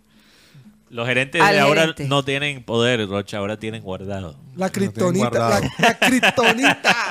Tienen guardado. Tienen guardados, más que yo, bien. yo decía que esta época nosotros los, los hinchas y periodistas podemos hablar de un jugador, tener todas sus estadísticas y tener como más contacto por el tema de redes sociales. En esa época no se tenía tanto y para mí Juan Ramón Verón está en el top 5 de, lo- de los ídolos de Estudiantes de La Plata. También, ¿no? no, Total, totalmente. total. Pero es chistoso porque, Saludos a Eh, Carlos Martínez, que es hincha del, del- de estudiante que me estaba... bueno, hay mucho, por Juan Ramón, hay mu- desde ese entonces hay mucho feeling.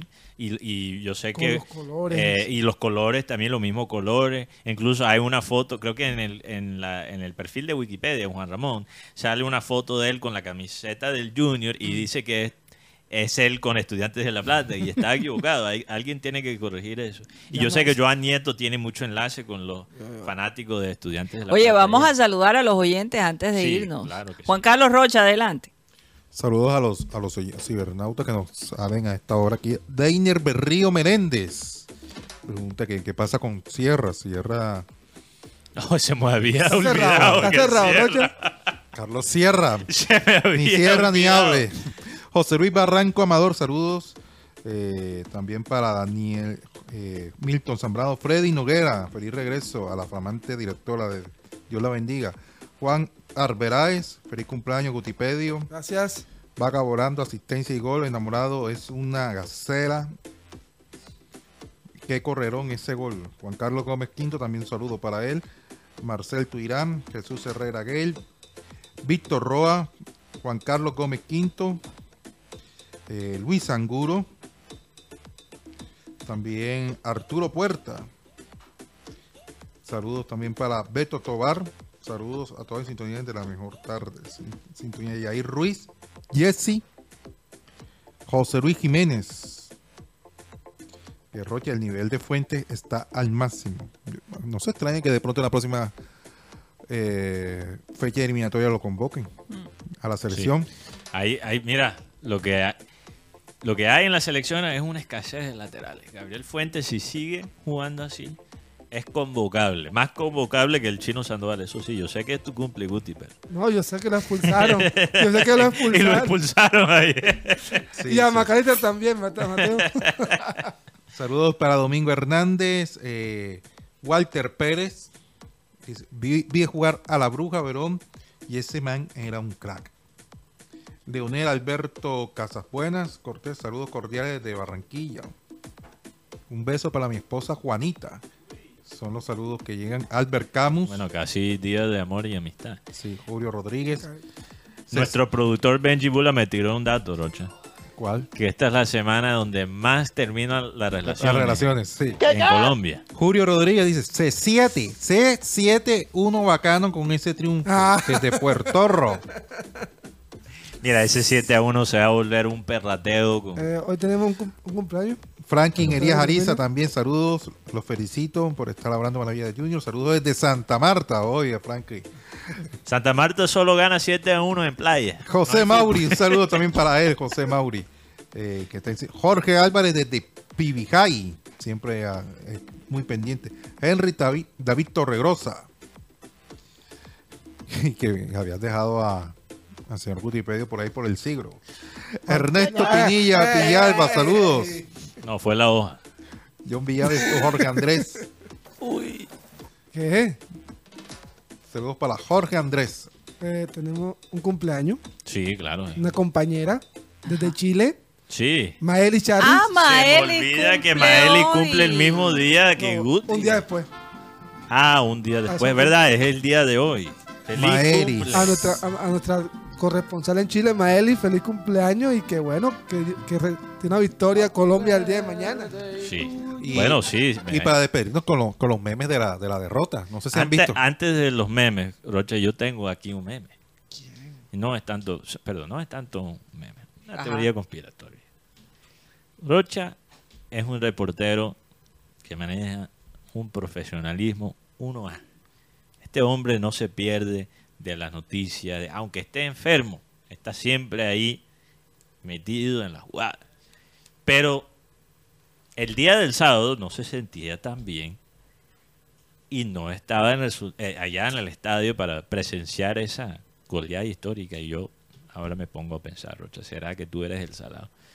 Yo, pe- yo pensé que era yo, pero yo sí estaba, porque yo pensaba, porque Junior, yo pensaba antes, Junior siempre pierde cuando voy como periodista, con la credencial, ya me estaba, no lo quería decir al aire, porque después la gente coge eso y, y empieza a perratearte. Ya con estos audífonos ya tengo suficiente material.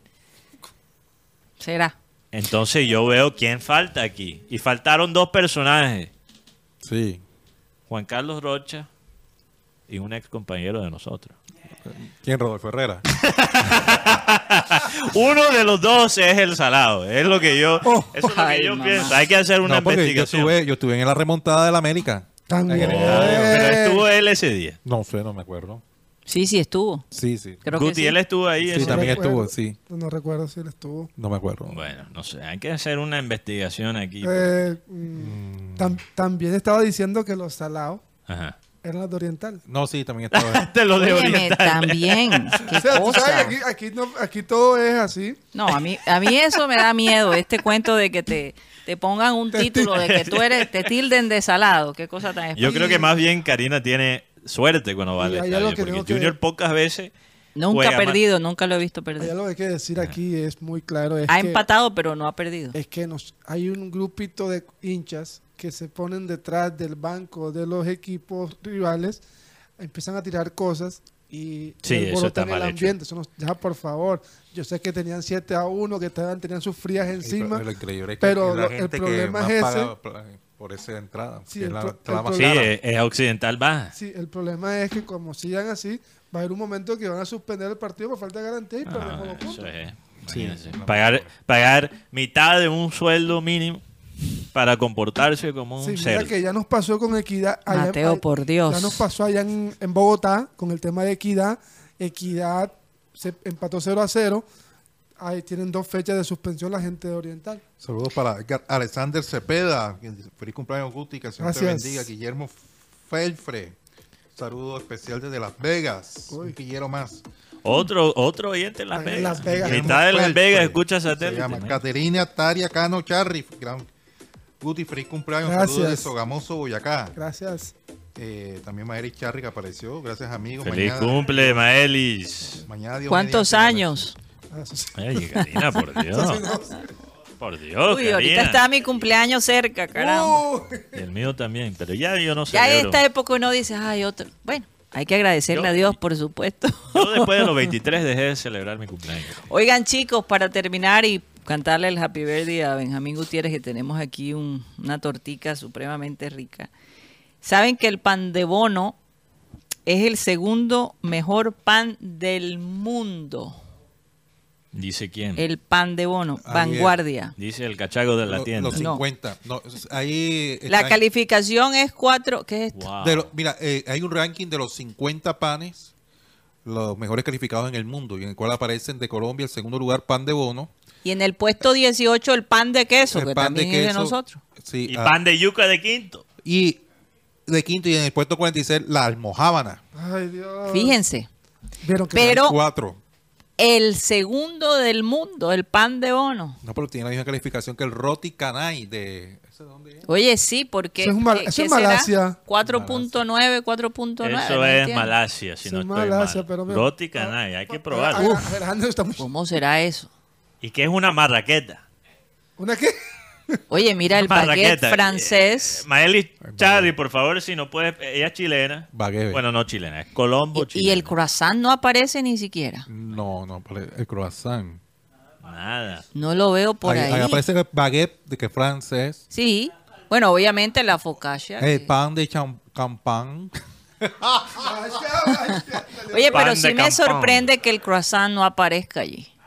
Y l- los bagels de, de Nueva York, sí, son muy buenos. Los, los judíos, los- el pan El judío pan. allá en Nueva York. Sí.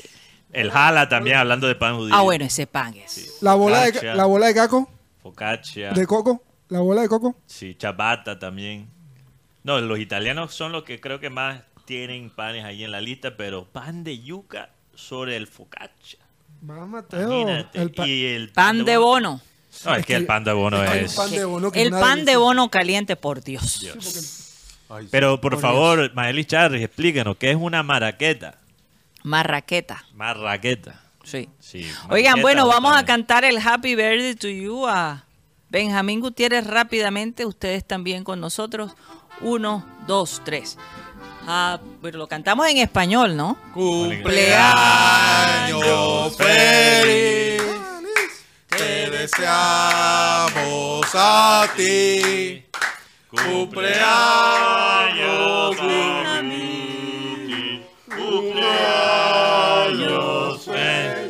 Ponme el sonido, Dios producción. mío, Rocha me desentona. Mi sonido favorito.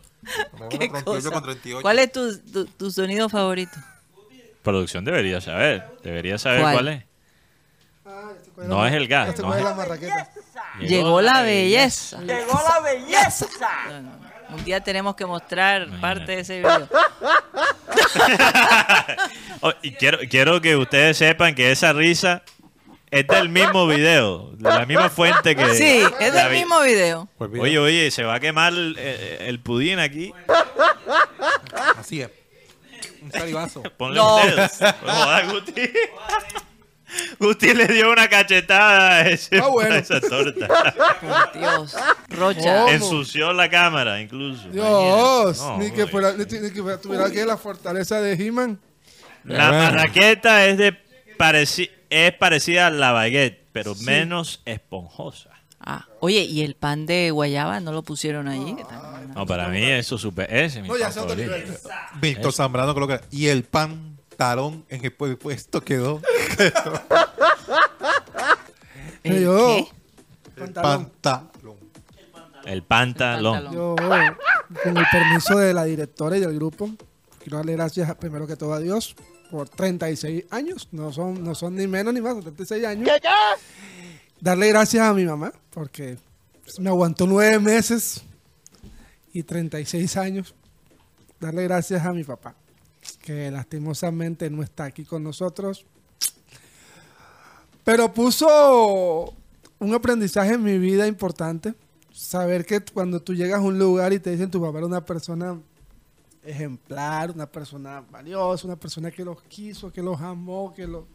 Yo creo que Sí. es el mejor regalo. Sí. Y a todos los oyentes que nos mandaron el mensaje, a todos, a Rocha, que no, no sé si se acordaba, pero siempre me acuerdo, siempre está en nuestros corazones. No te resientes con Rocha que estaba peleando Y una bueno, batalla. hay una, Estaba peleando con hay una, hay una, no, más que una canción, es mi himno lema. Eh, se llama Dame este monte.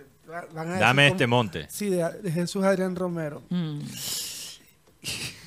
Tranquilo. Y cuando uno empieza a recordar todo el proceso de vida, 36 años, a los cuatro pierdes a tu papá. O sea, yo creo que cuando uno, o sea, me perdona si me pongo sentimental, pero es que hoy, este es el momento. Yo creo que ya después de ahí, no sé, empieza uno a darse cuenta de que Dios ha sido bueno.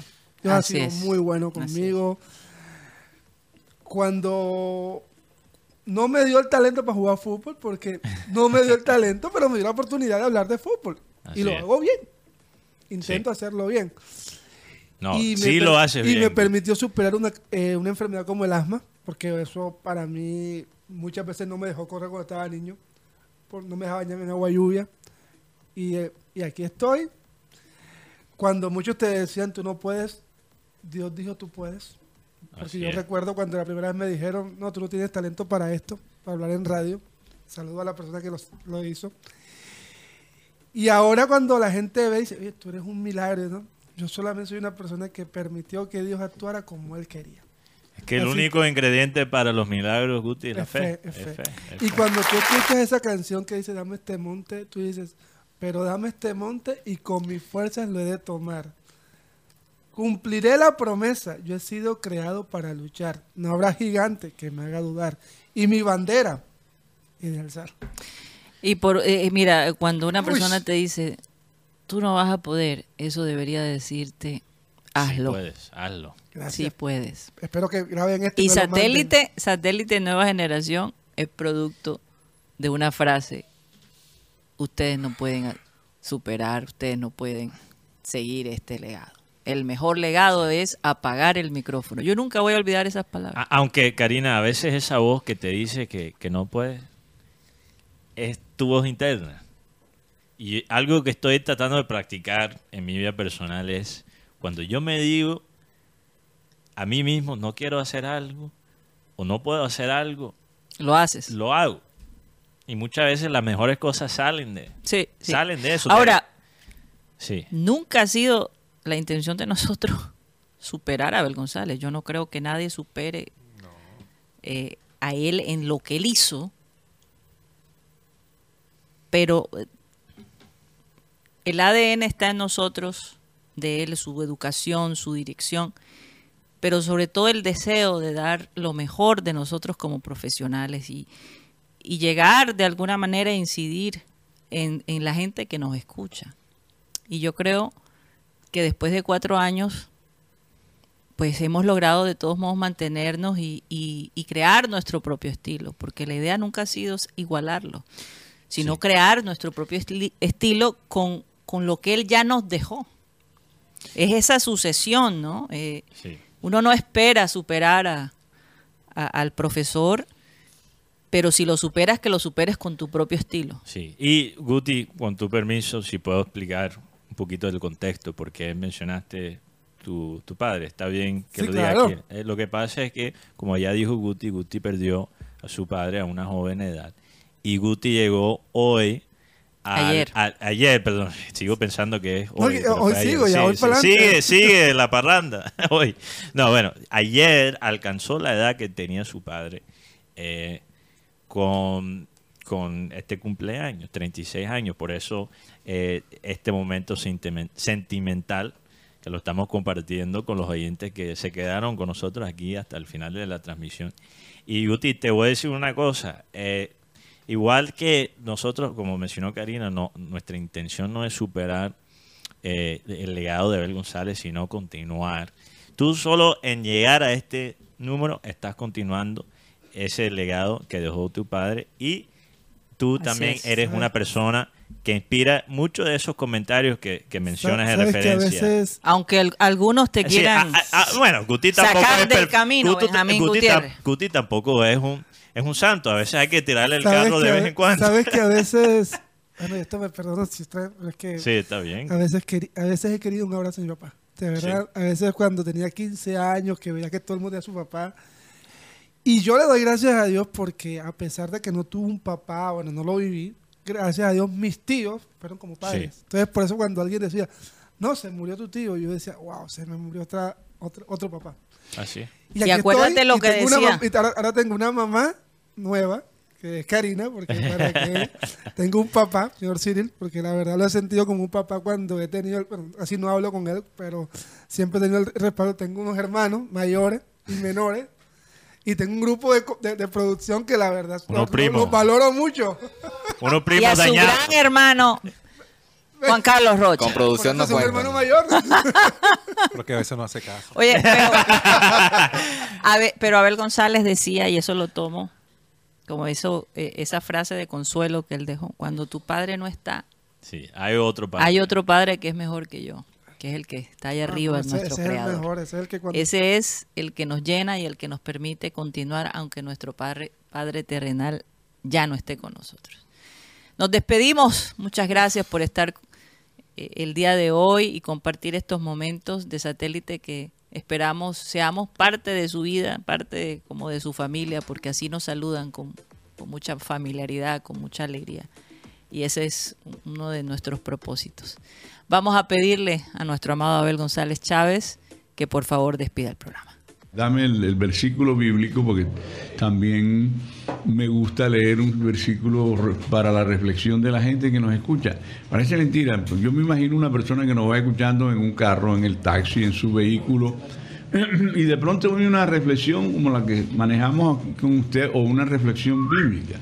Una frase puede cambiar el destino de una persona. Yo no había caído en cuenta. Y de pronto esta chispa de la sabiduría, del conocimiento, puede encender, digamos, la llama de, de una esperanza o de la esperanza o llámese de, de- de- De la fe. de la fe, etcétera, etcétera. Bueno, este, miren este versículo que me parece consolador tremendamente.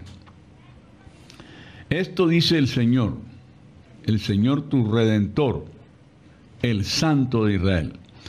Yo soy el, el Señor tu Dios, que te enseña lo que te conviene y te guía por las sendas que debes seguir.